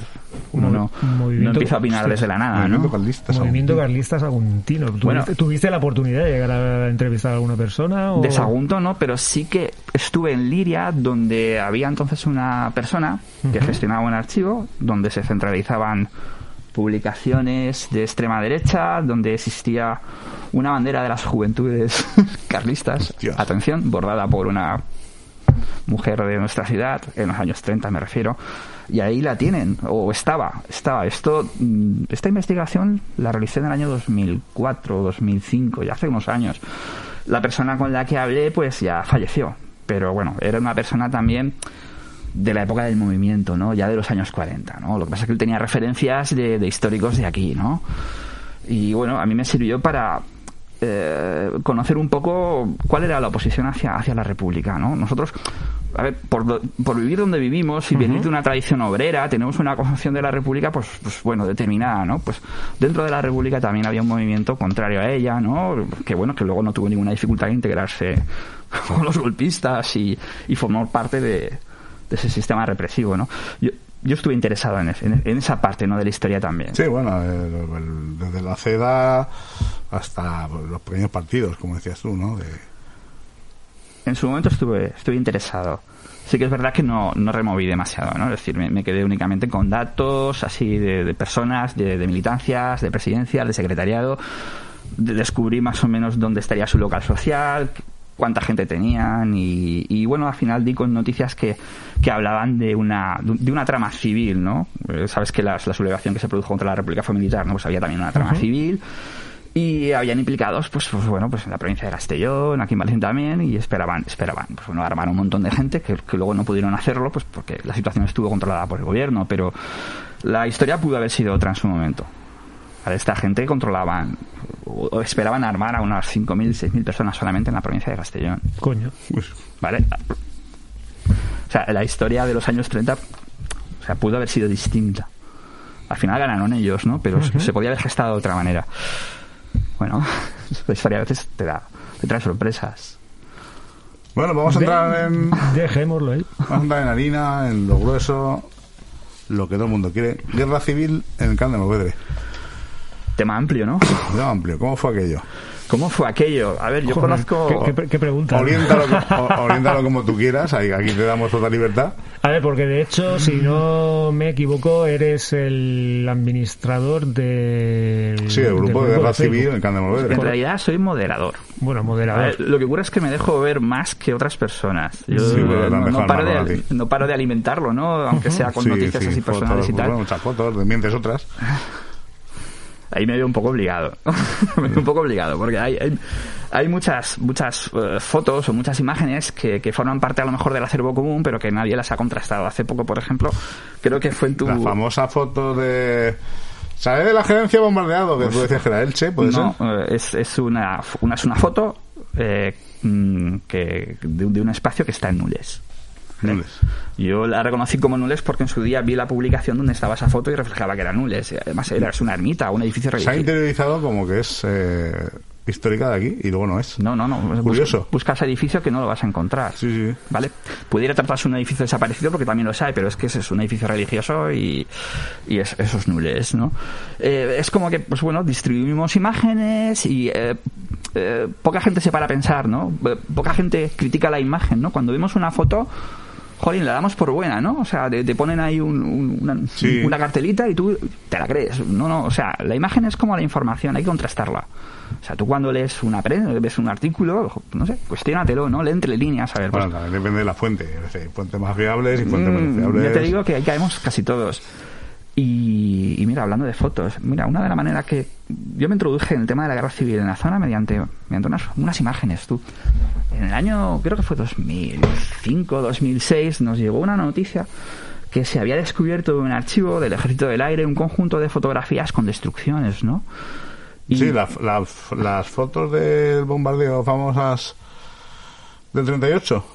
No, a ver, estas fotos eran imágenes de tierra tomadas mm, justo nada, nada más acabar la guerra, en los días finales, y reflejaban, eh, digamos, eh, escenarios, sobre todo de la fábrica, algunas zonas de Sagunto, pero eran fotografías de tierra. ¿vale? Y veíamos los hornos de acero, unas, unas oficinas que decían que eran la antigua gerencia destruida. Pues bueno, yo cogí foto por foto e intenté contrastarlas con fotos anteriores para, para verificarlas y efectivamente eran fotos de aquí, ¿no? Eran de- de la factoría. Y eh, la verdad es que es- estuvo muy interesante hacer aquel trabajo. Vimos, vimos los daños materiales sobre la superficie. ¿vale? Hay, hay otras series de imágenes, ¿no? Las famosas fotografías aéreas, estas tomadas por la aviación italiana y tal, también, también son muy interesantes. De esas hicieron una, una exposición, la recuerdo también por aquella época. Pero eso es diferente. Esas fotos las hacían los italianos para un poco contrastar los daños que iban, Que iban haciendo. iban, Provocando. iban provocando. ¿no? Eran fotos de observación para seleccionar objetivos y también luego trataban de contrastar los daños, ¿no? Si habían dado o no en el blanco. Pero son fotografías a unos 3.000 metros de altura, entonces información hay poca, ¿no? Es- son espectaculares, ¿no? Porque se ven las instalaciones fabriles, Sí, se sí. ve la población, o Sagunto, o el castillo, y más o menos por donde caen, pero ya te digo, son fotos como muy orientativas. Y bueno, no Bueno, sé. que sí, que estalla el golpe de Estado y en un primer momento aquí qué pasa. ¿qué, qué pasa? Uf. Porque aquí hay mucha leyenda, ¿eh? De que cogen a un cura y no sé qué, los de la CNT, que los otros no sé qué, pero yo creo que mucha falsedad también. Mira, yo hace poco pude, pude hablar con Buenaventura, ¿vale? Lo, lo tuve... Tuviste la suerte del privilegio. tuve la suerte, bueno, hablar, estuve de testigo, ¿no? Realmente fue, fue entrevistado por un amigo y, y la verdad es que estos días pues yo me, me- me planteaba, digo, ostras, quieren saber de la guerra civil aquí en el puerto, qué, qué fuente tomar, ¿no? ¿Qué, qué, puedo leer? ¿Qué La tal? fuente. Y, y la verdad, yo re- recuerdo esta entrevista porque para mí fue bastante esclarecedora. Yo le, le pregunté exactamente pues esto que me acabas de preguntar, ¿no? Eh, bueno, eh, aquí digamos que antes del 36 el puerto, lo que es el puerto, experimentaba una, una crisis tremenda. El puerto estuvo a punto de desaparecer como, como un pueblo porque la fábrica no funcionaba. ¿Vale? Hubo la crisis de los años 30, pues hubo, hizo mucho daño, ¿no? Se paralizó prácticamente toda la, todos los hornos altos estaban parados. ¿Vale? Y solo por que se consiguió un pedido de, de vigas de, bueno, un pedido para el gobierno, para el ferrocarril, se consiguió mantener parte de esa estructura, ¿no? Mucha gente había vuelto a casa, había abandonado esto. Sí, hubo una, una bajada en los años 30 demográfica, sí, es verdad. Sí, muy importante. Entonces, le- la guerra su- vino a suponer que, digamos, esos trabajadores que habían sido despedidos, porque había habido una carencia por de trabajo, pues mucha de esa gente, pues bueno, pudo volver a la fábrica, ¿vale? Y se pudo reincorporar a las faenas. Luego hubo una situación revolucionaria, ¿no? Porque, ya te digo, el 17 es el golpe de Estado, en la península el 18, pues el día 19, por aquí ya están montando comités, ¿no? Y es cierto, ¿no? Los, tengo entendido que los obreros organizan una serie de comités y que controlan la fábrica. Y no solamente la fábrica, también controlan la población. ¿Vale? La fábrica estuvo controlada por un comité de control. Es decir, estuvo gestionada por los propios trabajadores. Y la calle también. En la calle todas las organizaciones de lo que era el Frente Popular, mm, digamos que montaron, bueno, una organización política que venía a sustituir el orden que acababa de ser derribado. Entonces hay unos meses, que viene a ser julio, agosto, septiembre aproximadamente, que hay una diarquía de poder.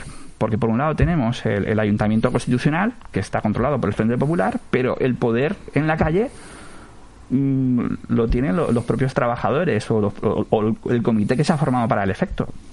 Entonces es una situación complicada, es difícil de explicar, porque tanto el ayuntamiento como la calle está en manos de la izquierda, pero hay diferentes organizaciones. ¿vale? Sí, bueno. Es, es difícil, es difícil saber exactamente mm, qué cosas pasaron, ¿no? A ver, yo sé que para el día 22 de julio, esto lo sé por Sagunto y además está escrito, que se, se toman al asalto los, los centros de políticos de la derecha, se pegan fuego a las iglesias. Aquí probablemente ocurriera lo mismo con las iglesias, ¿no? ¿Vale? Eh, no solamente las iglesias, sino los edificios pues simbólicos o que pudieran representar a, a la gente de derechas. Yo sé que la, la gerencia estuvo a punto de ser asaltada. ¿vale? El convento, el convento de las monjas probablemente mm, sufriría también Lo suyo. lo suyo. Y ya en el año 32 tuvieron un problema, ¿vale? De este tipo. ¿eh? Entonces es complicado. Luego pues, eh, entiendo que, mm, bueno, tal vez sería demasiado pronto para tener eh, mm, problemas de abastecimiento, ¿no? Pero la situación es revolucionaria. Tú imagínate, pues, pues no sé, eh, gente con dinero que trata de esconderse porque las ve mal, la- eh, pues pequeños comercios que a lo mejor no abren, panaderías que no funcionan, la distribución alimentaria, pues bueno, no tengo ningún dato en concreto, pero sí que sé que hubieron incautaciones. ¿Vale? Entonces es una situación complicada y difícil. Por un lado, pues un- como que surgen nuevos lidera- liderazgos, ¿no? Es decir, los trabajadores toman conciencia de su poder y de su fuerza. Pero por otro lado se ha de reconstituir el orden Claro. y se ha de garantizar un, un orden mínimo. ¿Vale? Y luego la guerra va trayendo noticias, porque no solamente fue el golpe de Estado que se da en África. En Valencia las cosas no estaban nada claras. ¿Vale? Valencia queda en manos de la República, pero la situación en los primeros meses no está nada claro. Hasta el día 2 de agosto, eh, los cuarteles de la Alameda están, están cerrados. Pero los militares no se han pronunciado ni a favor del golpe ni a favor de la República. contra. ¿Sabes? Es una situación como de impasse. Hasta que el día 2 de agosto se produce un asalto. El 2 de agosto se produce el asalto de los cuarteles. ¿vale? Y quedan controlados, pero hasta ese momento mm, no se sabe exactamente qué es lo que va a pasar. Luego llegan noticias pues de Zaragoza, de Teruel, donde sí que ha triunfado el, el bando nacional, y llegan primeras noticias de las represiones. Luego desde aquí, desde las diputaciones, intentan armar columnas para, para retomar esas capitales cercanas, como Albacete. Albacete había quedado en manos de los nacionales a todo esto. Curioso. Teruel también. Pues, Sabéis que desde la Diputación de Castellón Sí, se, sí. se organiza una columna Sí, lo de, bueno, es, es el episodio de la Puebla de Valverde, famoso. Sí, eso es el... vein- Bueno, esa columna, que estaba formada por un montón de guardias Guardia Civil. civiles y milicianos, llegaron a Sagunto creo que el día 25, 25 de julio, ¿vale? Y todos juntos suben por la carretera de Teruel un montón de gente. De Sagunto también reclutaron gente, ¿no? Mucha gente. A ver, eh, en Sagunto se unió gente a esa columna. De aquí del puerto también subió alguien, pero menos. Hay noticias porque uno de los capitanes de la Guardia Civil alzados contra la República se llama Marie, Cle- creo, dejó un artículo donde lo ha contado todo con mucho detalle. Y yo sé por ese artículo que de la fábrica salieron hasta cuatro blindados. Aquí se blindan camiones para subir. Sí. ¿vale? Y el, el- el desastre de, de la Puebla ya es conocido, ¿no? Lo conocéis, que Sí, ahí, bueno, sí, hay... eh, Los guardias civiles aprovechan una noche que están, mm, digamos, los milicianos desarmados y concentrados en la plaza del pueblo para sacar unas ametralladoras y, y bueno, y a saco. Luego, pues se llevan al responsable político y al responsable militar y. Muchos huyen, otros tal, otros... Sí, bueno, es todo esto. Esas noticias llegan aquí y bueno, pues, aquí se produce también algún episodio de, de violencia, ¿no? Lo conocéis, ¿no? Hay un episodio de venganza contra un agente de la Guardia Civil, creo que fue asesinado aquí en el sanatorio, creo. Sí, hay un tumulto. En Sagunto se produce otro tumulto también contra los números de la Guardia Civil que en ese momento pretenden abandonar Sagunto. Es un momento muy complicado, muy difícil. Y eh, bueno, no sé, es el comienzo de la guerra, ¿no? Se producen también, pues. Claro, todo esto estamos hablando más o menos del 36. Hablamos, sí, hablamos de, sí. de finales de julio, comienzos de agosto del año 36. ¿Vale? Es una situación revolucionaria que uno puede, puede verlo de una manera romántica, ¿no? Dices, ostras, los trabajadores asumen el control de la economía, de las fábricas, asumen el control de la calle, pero también se producen algunos episodios que la verdad mm, son, Sí, claro. Ciertamente desagradables. Son- eh, son- son- Propios de una... No guerra, pero sí preguerra, porque aquí realmente la guerra como tal... Así empieza la guerra aquí. Claro. ¿vale? Luego, nuestra población, o, o Valencia, ¿no? Una vez, pues, digamos, han ocurrido estos fenómenos, pues, una vez se ha clarificado, ¿no? Que estamos en el bando pues, gubernamental, republicano, pues Valencia tiene un papel asignado como una tierra de retaguardia, ¿no? El frente está en Madrid, el frente está en Teruel, todavía no llegan los bombardeos que más tarde nos llegarán, entonces hacia Valencia, pues, afluyen refugiados. ¿vale? Afluyen refugiados de Madrid, de otros frentes y de- desde Valencia, desde aquí, desde, desde el puerto también hay mucha gente que sube al frente, pues está la columna de hierro. La columna de hierro pasa por nuestra localidad, si no me equivoco ya en agosto, ¿vale? Y, y a la columna de hierro pues, se adhieren muchos de los que serían nuestros abuelos, ¿no? Y suben a Teruel. Y eh, bueno, seguimos siendo una, una población de retaguardia.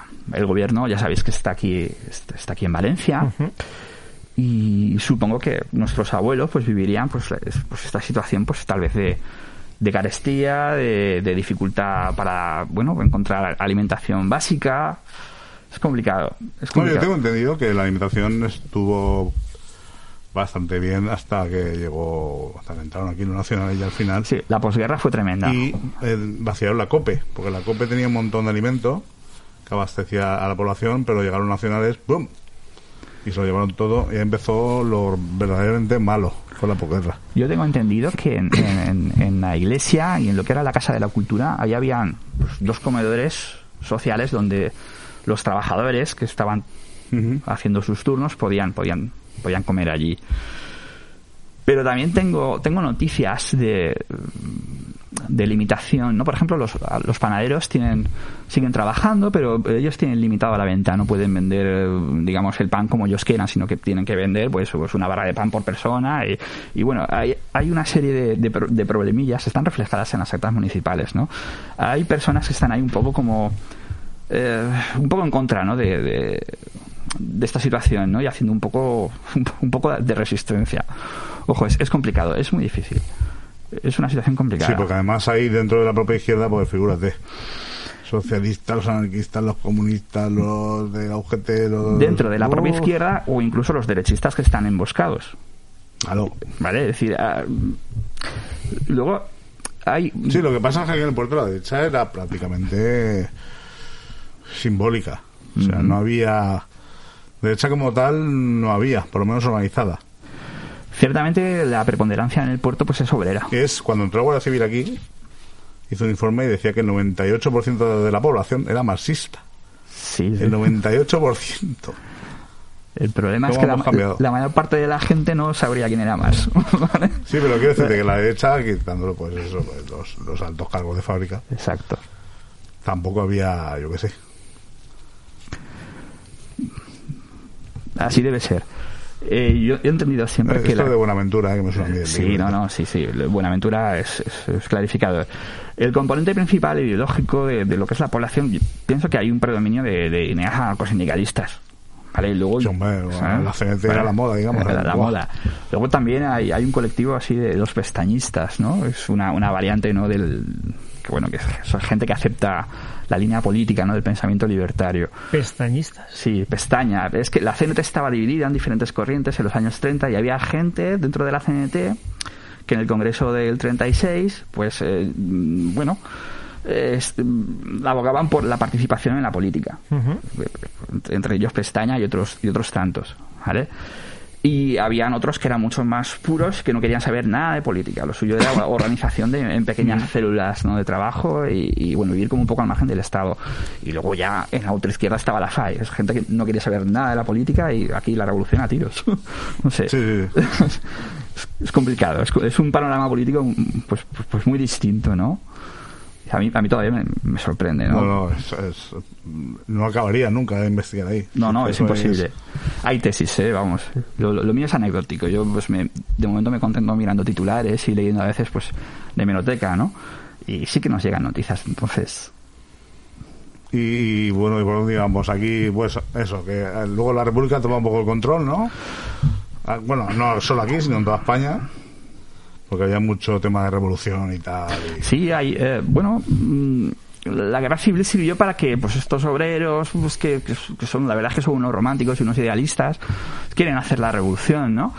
El problema es que se imponen las circunstancias de guerra, ¿no? Se imponen las circunstancias de guerra y, eh, bueno, mmm, creo que en septiembre, cuando Largo Caballero ya monta su primer gobierno, se introducen los primeros ministros anarquistas dentro del gobierno y a nivel local se traduce en que pues estos comités que hace un momento os comentaba que tenían el control sobre la calle, pues empiezan a participar también del gobierno local. Entonces, eh, la gente de la CNT también forma parte ya a partir de ese momento de los gobiernos locales y la situación como que se, se normaliza, por así decirlo.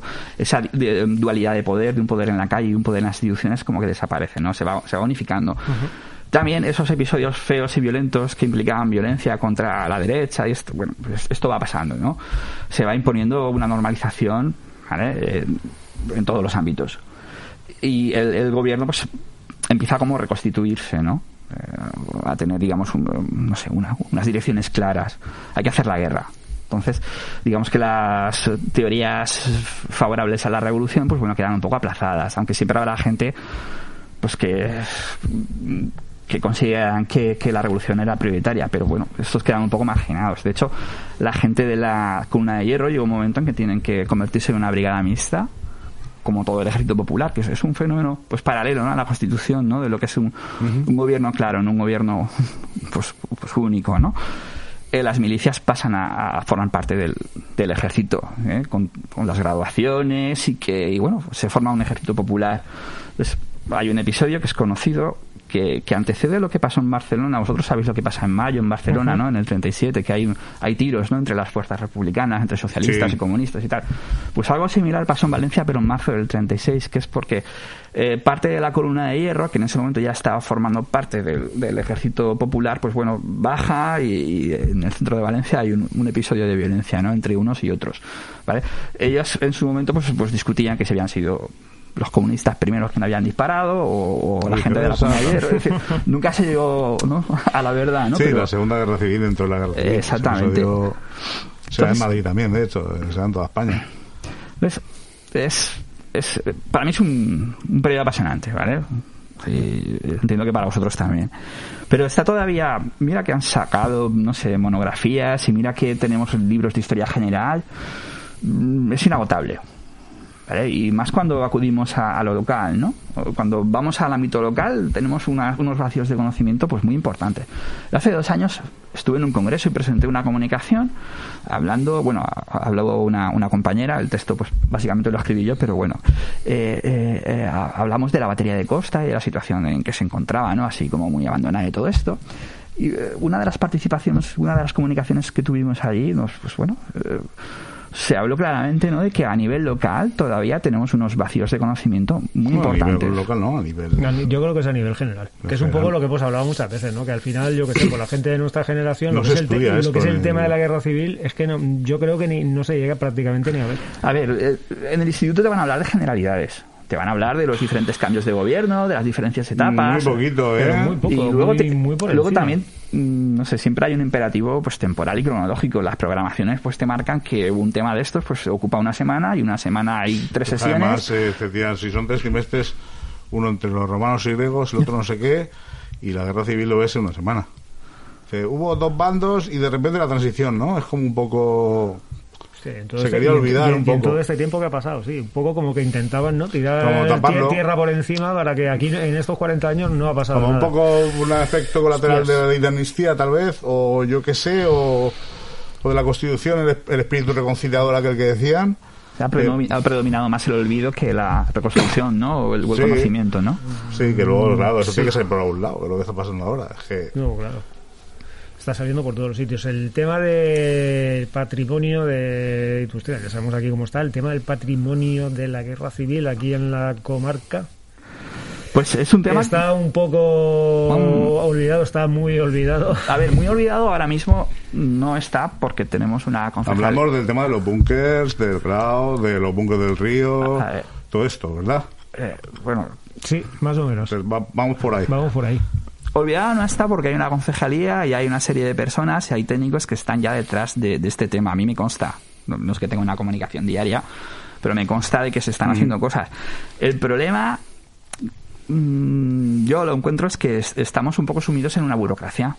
¿Vale? Mm, Terrible. Terrible. Decir, eh, no sé, ¿qué, qué pasa, por ejemplo, por, por hablar de algo más conocido como es el patrimonio industrial? Tenemos un edificio que va a ser el museo desde hace cuántos años. ¿Y cuántas veces se ha intervenido en ese edificio y el museo no llega? Tenemos el tema de la gerencia que, que- que se ha invertido ya mucho dinero. Es decir, en la gerencia se ha invertido ya mucho dinero y más que se va a invertir. Pero el tema no se cierra. ¿Vale? Y llevamos desde los años 90 con este tema del patrimonio industrial.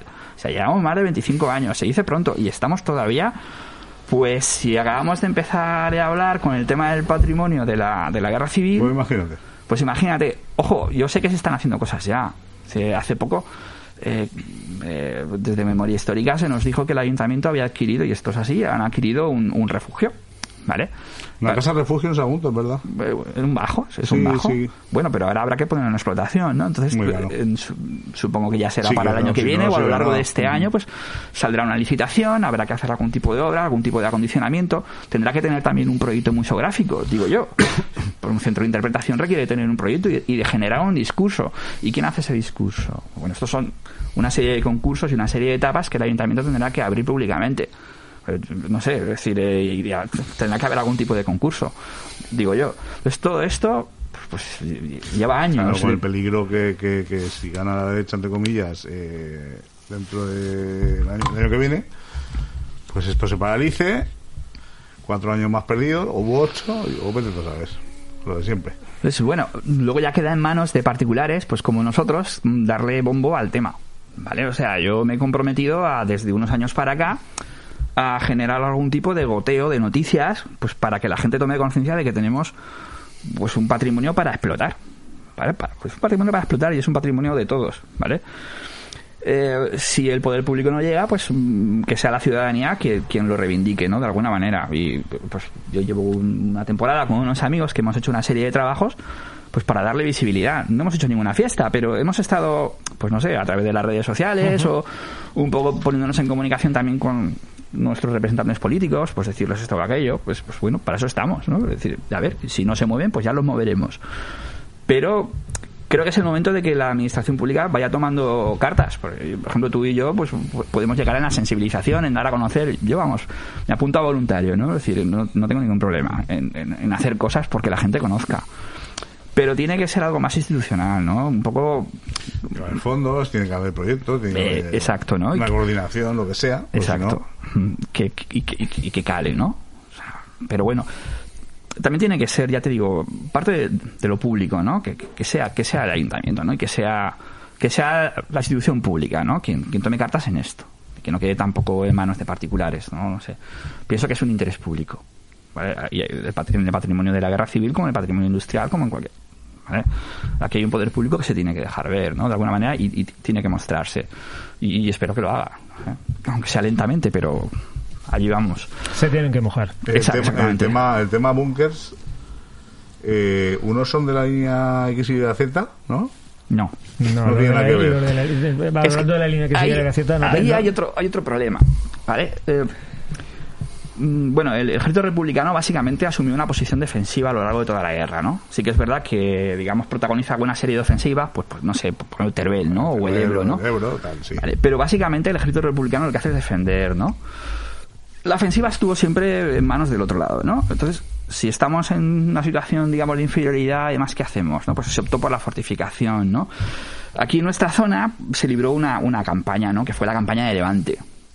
¿Vale? En, en el año... En el 38, en, en primavera del 38, los sublevados llegaron a Vinaroz, ¿no? Y ahí, pues bueno, pues no sabían si subir hacia Barcelona ya o- Partieron en dos el, el partieron en dos el territorio y al final Mm. decidieron pues bueno venir hacia Valencia por unas circunstancias que todavía no están no, no están esclarecidas ¿vale? no se sabe por qué Franco tomó la decisión de ir a por Valencia Pues, vete a saber. vete a saber pero bueno se sabe que que a ver la, la zona centro podía haber mantenido digamos se, se podía haber mantenido en pie mientras la comunicación de Madrid y Alicante o Madrid y Cartagena estuviera estuviera vigente no entonces, tal vez lo que buscaban era romper esa, esa comunicación, ¿no? Romper la comunicación de Madrid con la costa. Madrid hubiera caído. Madrid, Madrid por sí solo no, se- no- no se hubiera podido sostener. Tal vez esa fuera una de las motivaciones de Franco y de los suyos. Pero bueno, a lo largo de toda la primavera mm, se desarrolló una batalla. Y las fuerzas republicanas, que, que aun- aunque eran numerosas, pues utilizaron, pues digamos, los barrancos, las cadenas montañosas, pues para poner límites y barreras y construyeron una serie de defensas. Pues ahí me suena pues una defensa que está a la altura de Cabanes, ¿vale? Hay una línea ahí, la línea de Cabanes. Oropesa, ¿vale? Toda la zona de Oropesa también se fortificó. Eh, la línea del Mijares, que una vez habían perdido Castellón. Pero esto fue progresivamente, eh, los sublevados fueron avanzando muy lentamente porque se ofreció una resistencia muy, muy abusada, ¿no? Digamos que fue una guerra de desgaste, una, una batalla de desgaste, ¿no? Llegó un momento que vendría a ser julio del 38, ya participan incluso fuerzas italianas por, por la zona de Viver. Valencia iba a caer de un momento a otro, pero el frente resistió, el frente resistió. Entonces, ante el temor de que esta línea al final se rompiera, se construye la línea XYZ, ¿vale? Que es la que comienza en Almenara. ¿Vale? Eh, y acaba en Arcos de las Salinas, creo que eso es Cuenca, por ahí, ¿no? Bajo, bueno, por allí, muy lejos. Hay 14, 14 puntos de resistencia que empiezan en, en Almenara, continúan por el Espadán y acaban por debajo de, de Rincón de Muz. Y después de esa línea se construyeron dos más.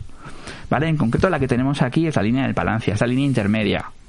¿Que tiene relación con la X y Z? Pues sí, tiene relación, pero en realidad es otra línea. Y a la altura del Puig se construye otra que es la, la- el Puig Carasoles. Entonces, la defensa de Valencia se constituye en tres anillos que, la- que los, digamos que la, la rodean, ¿no? La primera es la XYZ, luego está la intermedia y luego la Puig Carasoles. En nuestra comarca, pues tenemos testimonios de la intermedia y también de la línea de costa.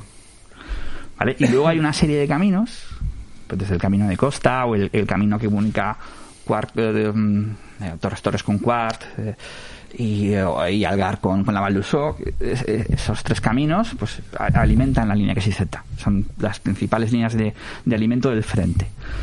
Y bueno, no sé, eh, tenemos, tenemos elementos ¿no? de, de- de todo ese sistema. Pero este, el sistema que hubo aquí, el de Palancia, este no se llegó a utilizar. Eh, La XZ tampoco. Tampoco, no. no Eh, eh, mira, la XZ solo llega eh, a tener contacto en, en lo que es Viver. Incluso creo que llega a ser sobrepasada en, en algún punto. Pero la XZ es una línea de retaguardia.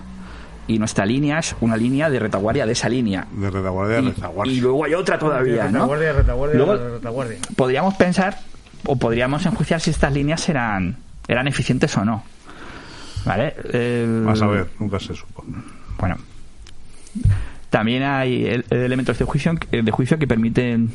Hoy en día podemos saber que incluso dentro de los constructores de estas fortificaciones había gente que estaba trabajando en realidad para el otro lado. Bueno, hay, Eh, sí, espionaje, contraespionaje. sí, hay, hay, hay un, hay un meollo. Había mucha gente, sobre todo en la Ebro, que se pasaba por la noche de un lado para otro para tomar vino entero y no sé qué. A mí me llama la atención. Era terrible. Me llama la atención, sobre todo de la línea XYZ o incluso del centro este de- que tenemos en Almenara, de que los, los que estaban al otro lado sabían exactamente cuál era la ubicación de los nidos de ametralladora de los búnkeres. Claro, aquí no había ahí- O sea, la, la la información era muy precisa. No sé, hay planos de inteligencia donde... Bueno, también había mucho vuelo aéreo también, o sea, quiero decir... Sí, pero un vuelo aéreo, tú pasas por arriba, si la cosa está más o menos, digamos, oculta, no se ve. El tema es que había una comunicación. había- Había, comunicación. ¿eh? Pero bueno, Ahí en Almenara, por lo menos, últimamente están trabajando bastante en el tema de sacar bastante búnkers y nidos, sobre todo por la zona detrás del castillo. En este último medio año, la verdad es que creo que han sacado tres o cuatro, o una cosa así más o menos. han trabajado mucho y bastante bien porque hay unas personas que están dedicadas a ello, ¿no? Es decir, ha habido alguien que está dando, yo pienso que está dando la vara y hay una, pienso que hay una buena conexión con el poder político. Luego también pienso, pues que Almenara u otras poblaciones, pues mm, son poblaciones más pequeñas. La gestión a nivel municipal es menos complicada. No sé. mm, Menos burocrática. me, me temo que sí. Nosotros, no sé, somos una población que apunta más a una ciudad, hay, no sé, mm, pienso que es, es, es más difícil. ¿eh? Eh, Sagunto yo creo que es un punto complicado. ¿Vale? Y si ya tocamos el tema patrimonial, pues bueno, todavía más complicado. Luego también tienes que pensar que, que buena parte de estos restos pues están en propiedades que son privadas.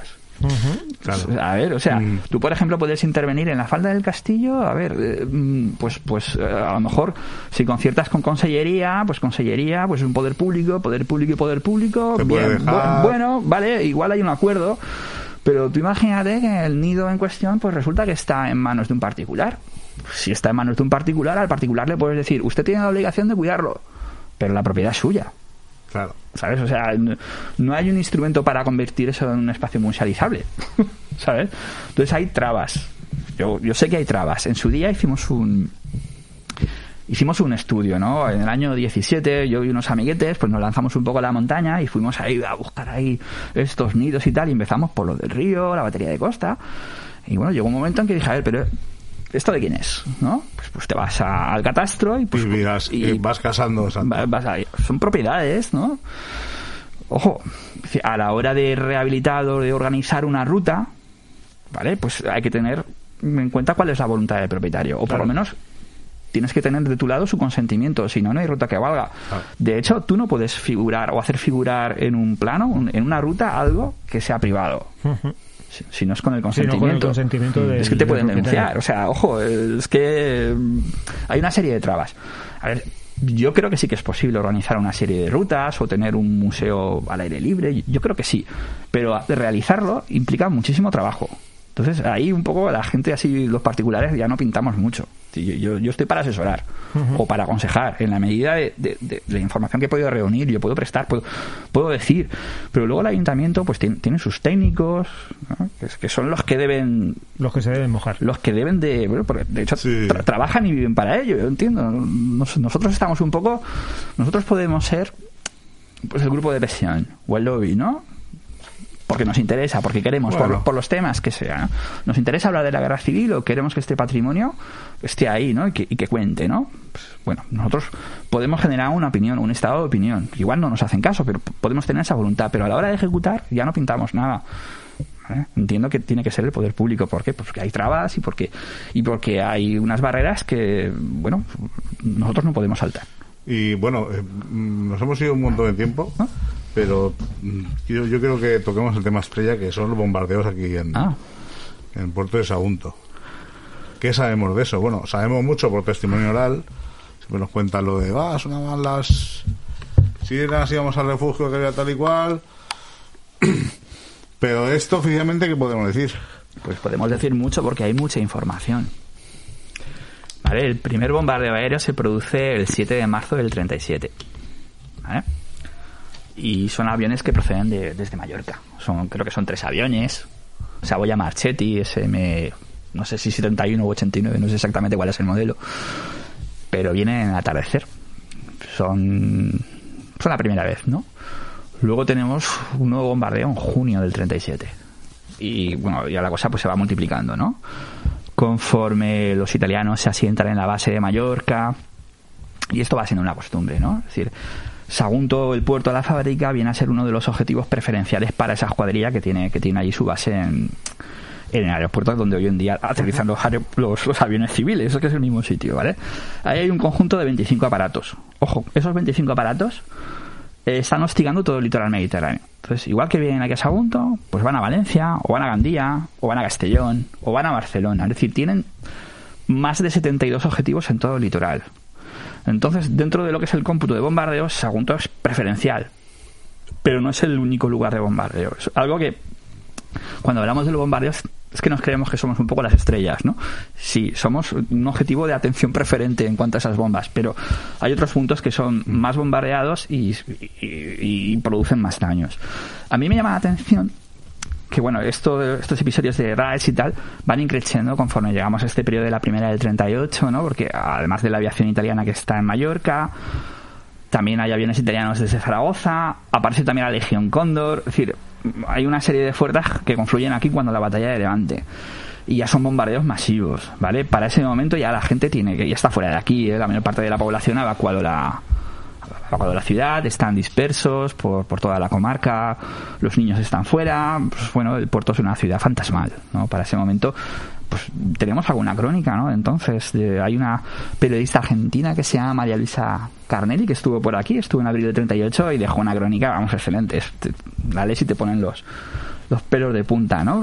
Esto es una ciudad abandonada, ¿vale? Aquí básicamente viven pues, pues, unos pobres refugiados que no tienen donde, donde Que no se han podido ir. que no, se han podi- no se han podido ir porque han perdido ya sus, sus viviendas y, y la gente que todavía sigue manteniendo el funcionamiento de la fábrica, de los talleres.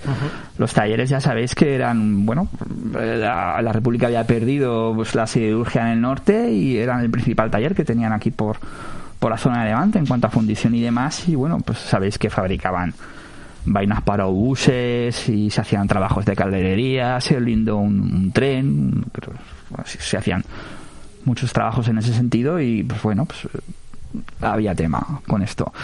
El último bombardeo se produjo, si no recuerdo mal, en enero del año 39. La atención de esos aviones italianos se fue desplazando hacia el, hacia sur, hacia Valencia, hacia Gandía, ya al terminar de la guerra. Pero son casi, son casi dos años de, de, ¿eh? de terror. de terror. Esto es un terror. Eh, y eh, no sé, a la acción también de estas escuadrillas. eh, hemos hablado de la aviación italiana, de la Legión Cóndor. Luego también habían unos aviones que llamaban los zapatones, que eran aviones de la Legión Cóndor, eran hidro, hidroaviones que se dedicaban a hacer bloqueo, bloqueo naval. Entonces esta gente pues se dedicaba a hostigar los barcos. Aquí llegaban barcos con carbón y con chatarra para mantener los trabajos. También hostigaban las líneas de comunicación. Y eh, luego también están las acciones navales, ¿no? En Mallorca también. Allí tenía la base la, la división de cruceros de los nacionalistas. Ahí estaba el, el- el Canarias, estuvo el almirante Cervera, el Baleares y también estuvieron por aquí dando, dando cuenta de su, de su existencia, ¿no? Yo tengo alguna historia, ¿vale? Mm, Bueno, que, que he podido escuchar y, y, y podido leer, ¿no? Hay un, hay una hay un enfrentamiento bastante interesante el 22 de febrero del 38 que toda la división de cruceros se posiciona frente del Sagunto y empiezan a cañonear ¿vale? es decir Canarias Almirante Cervera y luego el Vulcano bueno, A lo bestia, a lo era bestia. la- cinco ¿no? Dio la casualidad de que parece ser que se dio el aviso pronto y salió una escuadrilla de bombardeo que estaba descansando no sé si por Manises y se replicó se replicó ese, se replicó ese, ese ataque desde el aire y les hicieron daño ¿eh? o sea llegaron a introducir una bomba por la chimenea del almirante Cervera y bueno Lo dieron, lo dieron. eh, bueno, hay acciones ¿eh? muy, muy meritorias y hay fotografías muy impactantes. Hay, hay una fotografía, una enorme columna de humo ¿no? que sale que sale desde la zona del puerto y pues, parece ser Pues que hay una foto que vi hace muy poco, muy poco, había visto unas cuantas. Que hay dos pepinazos y uno es al lado de mi casa, o sea, es que es a 20 metros, y otro 40 metros, lo que es imprenta segura, y, y uno un poco más para arriba. Coño, pues eso es prácticamente donde vivo yo ahora. Sí, Te sí. quedas impactado. si, si puedes si puedes ver con lupa no esas fotos que vienen de la dentro de la calle, claro, dentro de la caída que, que hay. Pero se ve, se ve, es que Dios. sí que se ve sí sí Claro, que tú se ves, ve. el, ves- el puerto está ya muy formado, ves el casino, gerencia, ves sí no todo eso se ve las avenidas, el Fornás incluso, en aquella época. Entonces puede delimitar. ¿Y, y, y cuántos muertos eh, se supone que hubo con los bombardeos? Pues te puedo decir que la, civil, ¿eh? que la cifra en el puerto es muy baja. la cifra en el puerto es muy baja. O sea, hay O un... sea, pese a todo el asedio que hubo. Sí, eh, no- pero es que, a ver... mm, lo- Bueno, un poco imagino, o sea, por lo que has comentado antes, ¿no? Que mucha de la gente enseguida cogió cuando todo esto empezó. Eh, la gente cuando descubrió que tema fábrica o el puerto iban a ser objetivo prioritario, y esto lo saben ya a la primera, a la segunda vez ya la gente ¿vale? va. Pum. empieza a dispersarse, ¿vale? Empiezan a ocupar motores, los, los motores de riego, sí, sí. ¿vale? O se van a otras poblaciones del Canal Morvedre o a los valles, ¿vale? No llegan a perder el contacto con, los- con lo que es el pueblo o, o con la fábrica, pero la gente toma la dispersión. También se construyen refugios, lo que ocurre es que, claro, mm, es difícil si no hay gente que, que caigan bombas si no hay gente pues eh, es difícil Claro. vale sí que hay testimonios ¿no? de, de- de personas que, que- que, bueno a- yo recuerdo una historia de, de gente que, que tenía miedo a meterse en los refugios y tal y que ellos preferían estar al aire libre y, y, bueno y, y no contarlo, porque te- tener la desgracia de que la bomba le cayera encima, ¿no? Esto ocurrió con, creo que fue con un, con un guardia de asalto, con un carabinero, eh, más o menos en las oficinas de fábrica. Bueno, seguro que conocéis que ahí hay una palmera con un agujerito. sí, sí, sí. Si miráis la fachada de las oficinas, está muy retocada, está, está muy restaurada, pero ahí eh, hay impactos, ¿no? Se ve. Pues hay algún testimonio más, ¿eh? Bueno, han quedado escritos en, en- en- alguna ocasión, en, en alguna publicación. Pero son las víctimas a nivel general en el puerto son pocos. Pocas. Pocas. Hablaríamos de una decena o una docena. Sí, ¿eh? para, que para lo que cayó no es mucho. Muy pocas. ¿Vale? En cambio, el bombardeo más dañino se produjo en Sagunto. El que- el- está todo mucho más comprimido también. Ojo, no. El, el peor bombardeo en cuanto a víctimas se produjo, si no me recuerdo, si no recuerdo mal, creo que es el 23 de diciembre, no, el 22 de diciembre del 37. Pues claro, es que la línea de ferrocarril pasa, pasa por mitad del mundo, como aquí dice. Pues el, el tema es que eh, ese día eh, los, los aviones italianos tenían como objetivo bombardear los puentes y la carretera que cruzan el Palancia. ¿Vale? Lo que no sabemos todavía es si estos aviones, cuando vieron que había gente en la zona de estaciones, apuntaron allí o sencillamente, pues eh, al- como estaban Sí, pero- volando a 3.000 metros, pues la bomba, digamos, cayó Eh, allí, pues cayó. Sí, no había la precisión. claro. Eh, no, no lo sabemos, es decir, no, no sabemos eh, con certeza si ellos apuntaron directamente a toda la gente que estaba en el torno de la estación o, o- o si, bueno, o si erraron, no lo sabemos, no hay manera humana de demostrarlo. ¿eh? Pero esa, ese día cayeron más de 30 personas en una sola acción de bombardeo, más luego los cientos de heridos. Hay que tener en cuenta que en el entorno de la estación están los almacenes de naranja, los almacenes no pararon sí, de sí. trabajar en todo, pues una fuente de divisas y ahí trabajaban muchísimas mujeres. Y ya no solamente las mujeres, es que las mujeres tienen niños, ¿vale? Y hay, hay niños que mueren allí, ¿vale? En ese bombardeo. Y luego, pues imaginaos el trauma porque todas esas víctimas, esos heridos, fueron trasladados hasta la glorieta, ¿vale? En carros, porque entonces no habían ambulancias. Toda la población de Sagunto ve pasar todos esos heridos. Y luego también me gustaría contar que en Sagunto ellos pensaban que el objetivo prioritario de los bombardeos, de las acciones, iba a ser el puerto. Y, y pensaban que... Claro. Y ellos están mucho más confiados porque se sienten como seguros. ¿Vale? Y el- problema es que fueron también objetivos. Eh, todo lo que es la avenida del País Valencià eh, acabó destruida. ¿eh? Claro, es eh, comunicación en una antigua carretera. Claro, y- aquello la Nacional 340. eh, entonces, 40, ferrocarril. curiosamente, ya te digo, se concentran más daños humanos en Sagunto que en el puerto. Es algo curioso. Pero es así. A ver, esto hoy en día se sabe, ¿no? Es decir, ya hay publicaciones. Hay un, libro sobre bombardeos en el País Valencià que ya tiene 10 años. Es un libro que promociona la universidad. Y en la parte final hay un anexo donde se cuantifican, pues bueno, las, las, las víctimas, ¿no? Es decir, y esto se sabe por registro civil. Ah, sí. A, a- a ver, aquí hay algún detalle que está por limar, porque ya te digo que a lo mejor nos vamos una persona por arriba o por abajo, porque bueno, los registros civiles tampoco son exactos. Pero se puede cuantificar, se puede cuantificar el número de acciones de bombardeo, se puede cuantificar las bombas que lanzan por misión, las víctimas que causan. De hecho, hay tablas, ¿no? Esto, esto está a disposición de cualquiera. Pero sí, generan mucho daño. Al margen de que, de que generen más o menos víctimas. ¿no? Es decir, el pueblo es abandonado, ¿no? Lo que es el puerto, completamente abandonado. La gente ya volvió cuando acaba la guerra, ¿no? Tampoco retomar, pues, lo que eran sus casas y demás. Pero así fue. Eh, los, los que estaban lanzando esas bombas, pues bueno, lo que procuraban era generar terror, ¿no? O sea, y eso, Sí, lo, eso- no, eso lo consiguieron. Decir, eh, la fábrica claro. no la llegaron a destruir, pero sí que eh, obligaron a que el gobierno la trasladara. Sabéis que la fábrica Cieza. se, se lleva a Cieza, entonces, eh, sí, en parte sí que consiguen lo que quieren, ¿no? Que es paralizar, paralizar los trabajos.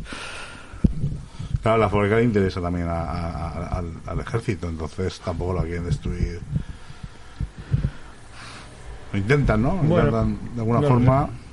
A lo mejor de lo que el cabe, primer- como primer objetivo lo que tienes es paralizar y luego si a lo Paralizar, mejor si luego para paralizar tienes que Mm. destruir pues, Eso. hasta cierto Hombre. punto. Lo que hay con los raids aéreos es una, como una especie de hostigamiento continuo, ¿no? Continuo. Obligar a paralizar los trabajos. A parar, y otro, y otro, y otro. ¿Vale? Tampoco creo yo que tuvieran, digamos, la, la fuerza como para como para destruirla, ¿no?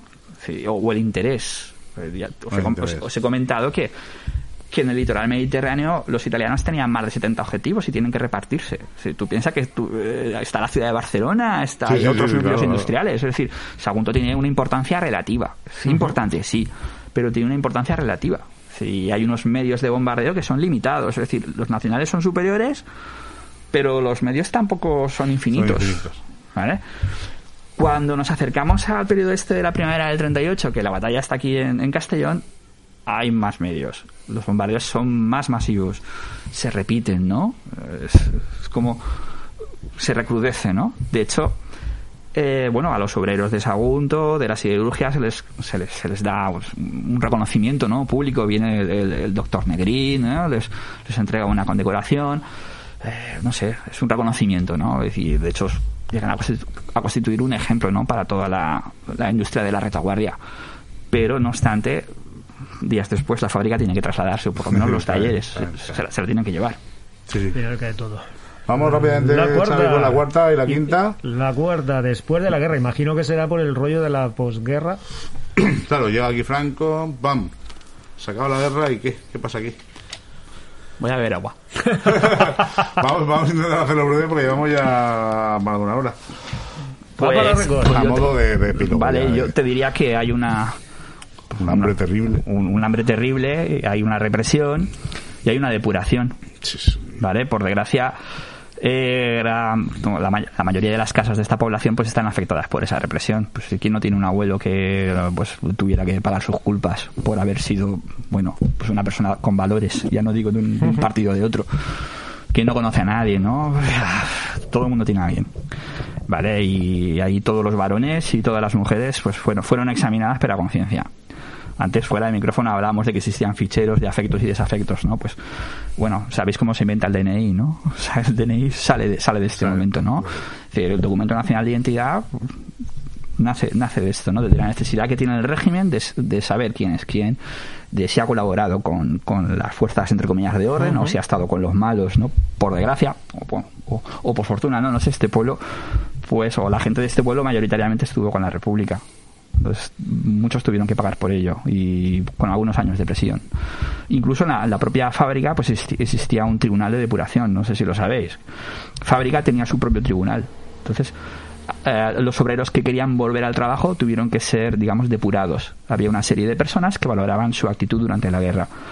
Eh, sabéis que hubieron condenas sumarísimas y que hubieron, pues bueno, mm, unas situaciones tremendas, ¿no? Con fusilamientos aquí en Sagunto y también, y también en Paterna, ¿no? Es decir, eh, las personas que se habían implicado en esos consejos que hemos comentado del comienzo de la guerra, el Consejo de Defensa o el Consejo de, de Control, pues muchos acabaron acabaron de esta manera y no solo ellos sino sus familiares también se vieron afectados a una especie Claro. de ostracismo no Tú imaginaos esas mujeres viudas eh, en ese momento cómo lo pasarían no pues pues esos son los Sin primeros comida, eh, siguen muriéndose de tuberculosis uno de cada dos. y señalados. Y, y- Señalados. y señalados, ¿eh? Y señalados. Y, bueno, todo el mundo ya conocemos lo que pasó con, con, con la jabalina, ¿no? Pues, pues, pues es una historia más. Es una persona que tampoco tuvo tuvo una implicación en una dirección política, vale, una, una la- persona humilde. Claro, la sacaron más de lo que ellos hicieron en el mito, realmente. Exact- exactamente. Es decir, le sacaron cosas que la Pero- pobre, igual que a, tan- a si, tantos otros. si las personas humildes que tampoco habían participado en la gestión de esos comités acaban con su vida en un paredón, pues imaginaos aquellos que habían estado, pues a lo mejor, pues más implicados, ¿no? Pues bueno, este tribunal de, de depuración exigía haber cumplido condena y exigía tener avales. Lo de los avales me parece muy cruel, ¿no? Esto de que tuvieras que buscar a alguien que hablara bien por ti, pero alguien del régimen, ¿no? Entonces, Claro, claro. avales tengas, se decían, ¿no? Entonces, tener un aval implicaba poder comer y poder rehacer tu vida y, y, ¿no? pues no sé, hay situaciones muy tremendas, ¿no? Los, los hombres en las prisiones y las mujeres solas. No sé, es, es tremendo. Es, es tremendo. Esto daría para 50 libros más. Por lo menos. Bueno, lo vamos menos. con la última. Anécdotas. ¿Alguna anécdota que te ha ocurrido en todo ese tiempo que has ido investigando por ahí cosas de, de por aquí? Anécdotas. Bueno, yo, yo no sé, me gustaría subrayar alguna historia, ¿no? Pues ese mito de los trabajadores de Sagunto que a pesar de los bombardeos continuaban trabajando, ¿no? Yo esto le preguntaba a Buenaventura, ¿no? Le dije, oye, pero esto, esto, esto es mito, esto esto, es esto es realidad. Y dice, no, de mito nada, esto, esto, esto es realidad. Aquí los trabajadores estaban ayudados por un ingeniero, estaban trabajando en una en una colada con, con, con cromo, con níquel, que iban a, iban a generar una una chapa para hacer blindajes, pues bueno, como, como estupenda, ¿no? Y la tenían ahí, ¿no? La tenían, estaban trabajándola y en eso pues que llegan los, los italianos y que, y que aunque ellos tenían la orden de, de, cobijarse, de buscar refugio, de esconderse, ellos prefirieron mantener, mantenerse en el puesto y, y trabajar para no perder esa colada, porque para ellos era más importante que su propia vida. No sé, es una anécdota como para... Cosas eh, totalmente épicas. Es épica. Un heroísmo. Totalmente. Un heroísmo y un fragor ahí de un dios. Bueno, la época, imagino que también te tiene que Sí. llevar un poco, ¿no? El decir, hostia, eh, mm, quizá dependa que a lo mejor pueda tener un mejor desarrollo esto de aquí en adelante si nosotros sacamos esto. Yo creo que ellos creían en lo que estaban haciendo.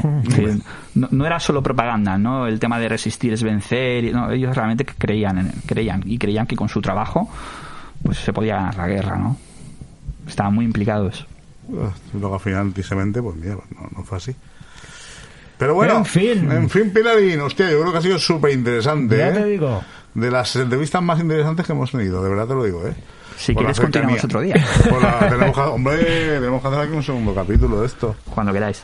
Porque esto es que nunca acabas, lo que dices tú, es que esto...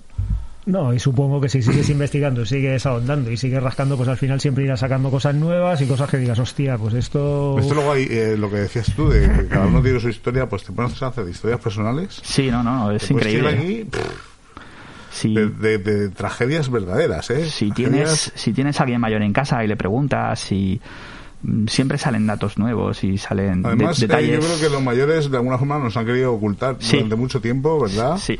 Tipo de cosas, pero cuando les Sí. tiras de la lengua lo, lo sueltan porque lo llevan ahí dentro y lo, Que ya, como último de esto me acaba de ocurrir ahora, gente que tengamos la total y absoluta certeza de que estuvo en el frente actualmente aquí en el puerto, Uf, que aquí, el frente, muy, muy ¿no? Yo, a ver, conozco a personas que estuvieron aquí y que, bueno, sufrieron algún bombardeo. Biológicamente muy complicado. Pero, No, no, por eso, pero que ya no hablo de niños que pues serían nacidos en el año 34 o 33. Mi padre todavía vive y es de esa época. Y alguna historia me ha contado, ojo, cuando no he ido con un micrófono en la mano. Si voy con el micrófono o le digo que quiero que colabore, nada. nada, De hecho, lo hemos intentado. Tengo un amigo que estuvo preparando un audiovisual y bueno, yo No mucha- había manera. muchas de las historias que, bueno, pues, pues me vienen de casa, pero me vienen de casa, mm, no las he grabado nunca. Pero es que no se dejan. Cuando descubren que tienes un interés y que vas a tomar nota y tal, No de- dejan de hablar. Entonces lo chulo es, bueno, dejarles hablar cuando, cuando a ellos les ocurra, ¿no? Y, y salen historias bastante interesantes. Desde niños que juegan alrededor de una bomba por estallar, niños que han Sí, cogido sí, un sí. montón de municiones y las tiran al fuego y que se tiran a una acequia. Y dices, esto, esto es increíble, ¿no? La, la infancia de entonces, cómo, cómo se sobrepone a la guerra jugando a la guerra, ¿no? Y, y, bueno, pues vivir de milagro. Es vivir de milagro. Nosotros éramos revoltosos ahí en el campillo, pues imagínate, aquellos. imagínate Ya- ya- esto ya- en los años ya- 40. Ya, ya te puede dar algo bueno. Y, y no, yo, yo recuerdo una vez, Vicente Maurida, ¿no? Me lo contaba. Que creo que estaba trabajando no sé dónde y que tenía uno que se puso allí a, a limpiar un, un pepino de estos con un de estos de arena y tal. Dijo, pero tú estás subnormal.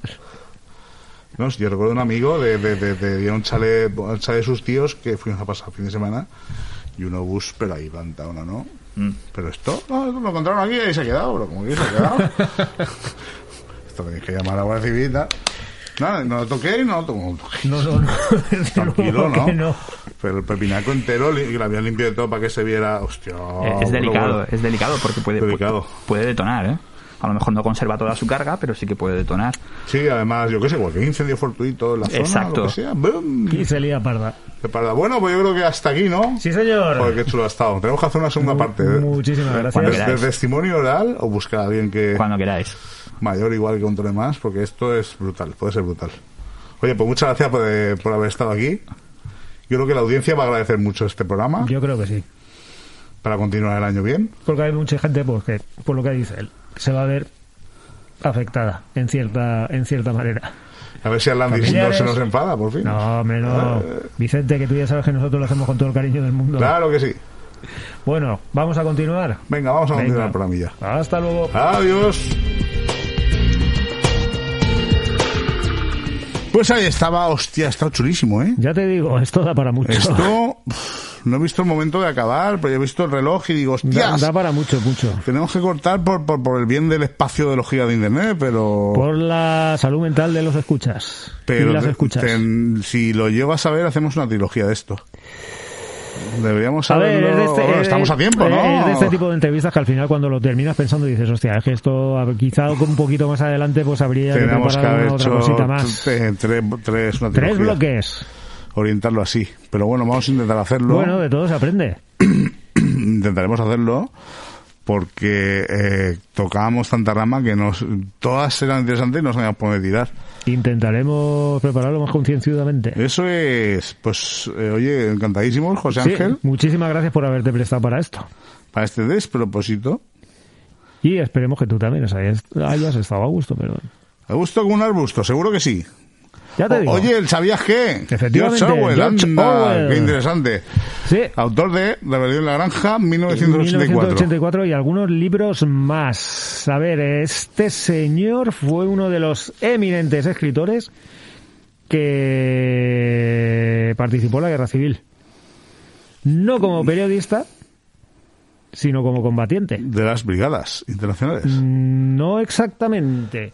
A ver, este señor en, en su camino hacia España, por allá por la prácticamente Navidad de 1936 en París, coincidió con, con otro escritor inglés, no recuerdo exactamente el nombre, el apellido creo que era Harris, y cenando con él y tal le estuvo comentando que venía aquí a España para, para matar fascistas. Este señor, George Orwell, en su Inglaterra natal, estaba afiliado al partido Independiente Liberal. Era un partido de cóctel, de, de cóctel, digo yo. ¿En qué estaré pensando? De corte, de corte, de corte, li- corte. de corte libertario. Llegó a Barcelona por allá por el 26 de diciembre, más o menos, del, de 1936, como ya os he dicho, y dice que nada más llegar se afilió al PUM, al Partido Obrero de Unificación Sí, Marxista. señor. Eh, durante un tiempo estuvo allí formándose, eh, pues eso, haciendo instrucción y cosas de estas, pues para preparándolos para mandarlos al frente, vamos. De hecho, incluso, según parece, de hecho hay alguna foto por ahí que lo constata, que llegó a venir su mujer. Lo que pasa que llegó un momento en el que lo mandaron al frente de Aragón. Uf, Allá en el frente de Aragón dice que las pasó un poco putas, las pasó un poco putas, bastante putas, pues hablaba de eso, sobre todo hablaba Frío, del de- frío, el tema de las letrinas, hambre, sobre todo el, mm, remarcaba mucho el tema del, del olor. O sea, dice que era un olor nau- nauseabundo, o sea, lo recuerda como muy... Tuvo la grandísima suerte de volver a Barcelona vivo. vivo. Lo que pasa que mm, fue lo que lo llevó a escribir un libro que creo que se llama eh, En homenaje a Cataluña o a Barcelona o algo así. No lo tenía por aquí apuntado, lo que pasa que ahora no sé dónde narices lo tengo. Como todas las cosas que me preparo, al final las pierdo y no tengo ni puta idea de por dónde voy. Y como nos ha estado comentando antes José Ángel, eh, se vio inmiscuido en las, en las revueltas aquellas que hubieron de mayo del, del 37 Ajá. Aquello en la que al final terminaron peleándose entre anarquistas y comunistas, Comunistas. por llamarlo de alguna manera, y allí es donde realmente sí que su- se salió herido. De hecho, una bala, según parece, le, le atravesó el cuello sin llegar a seccionarle ninguna de las, de las arterias que por allí lo pasan. Tuvo suerte, sí. Sí, sí, tuvo muchísima, muchísima suerte. Y tuvo muchísima más suerte de que ya herido, ya después de que fue retirado al hospital y, se lo, y lo pudieron evacuar, se pudo marchar de nuevo a París sin ningún tipo de inconveniente y ver, vía, vía ferroviaria. Pero bueno, eh, Por el tren. es un turras. ¿Que sabías qué? ¿Sabías qué? ¿Sabíais qué? Desde el año pasado, todas las obras de George Orwell, Del 21, sí. 1900, 1900 no, desde el 2021, las podéis conseguir libres de, De, de derechos, de por- derechos. porque ya han pasado. Porque ya pues, se han liberado. pues ya han pasado los 80 años. Los ¿no? seten- Los 70 70 y años. no Todo el de- tiempo en la que la persona está viva, más 70 años. Joder, pues ya tenemos que esperar para. Quería que pidiera una cancioncilla de los Queen y tenemos que esperar una temporada más. Ah, Bueno, tío, es lo que hay. Ay. Es lo que hay. Además, un tío que lo confunde mucho con Orson Welles. ¿Sabes tú qué gilipollez? Con Orson Welles sí es posible. Sí, por el nombre se ve es que. posible. De hecho, por ahí- la guerra de los mundos, que eh, no. Eh, En el artículo que, que No. estuve leyendo sale una foto, sale Orwell con un perrico ahí en, en una de las trincheras en el frente y se ve asomar una cabeza por ahí por la parte de atrás, eh, Hemingway. Otro. Supongo que será de la batalla. Claro, lo que pasa es que Hemingway estaba cubriendo como periodista el, la guerra. De San Fermín. Sí.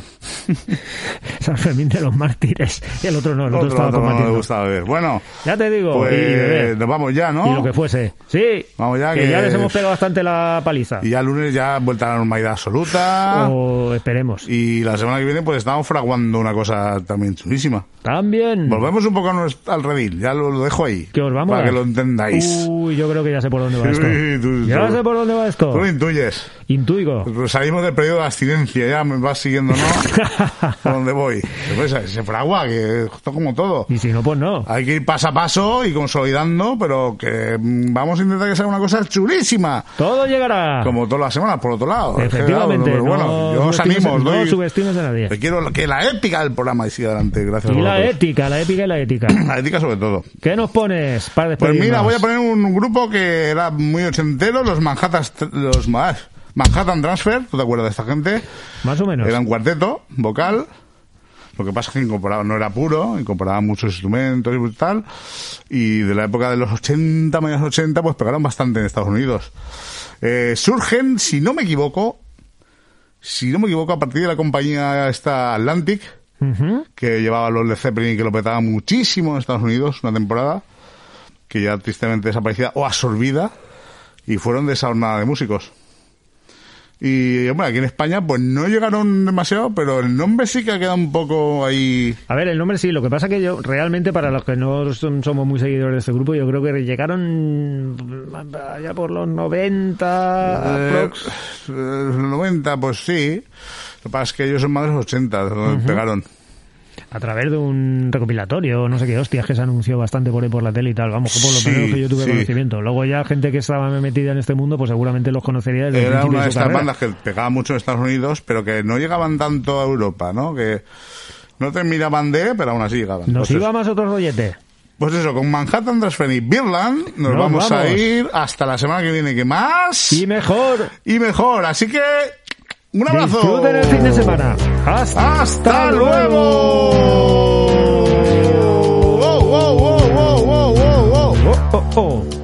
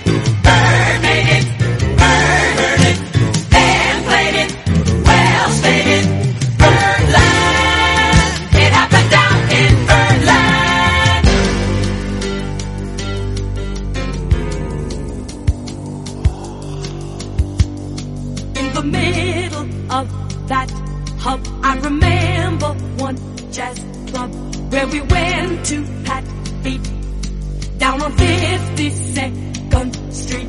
Everybody heard that word, that they named it after Bird, where the rhythm swooped and swirled, the jazz corner of the world, and the cats they gigged in there were beyond compare.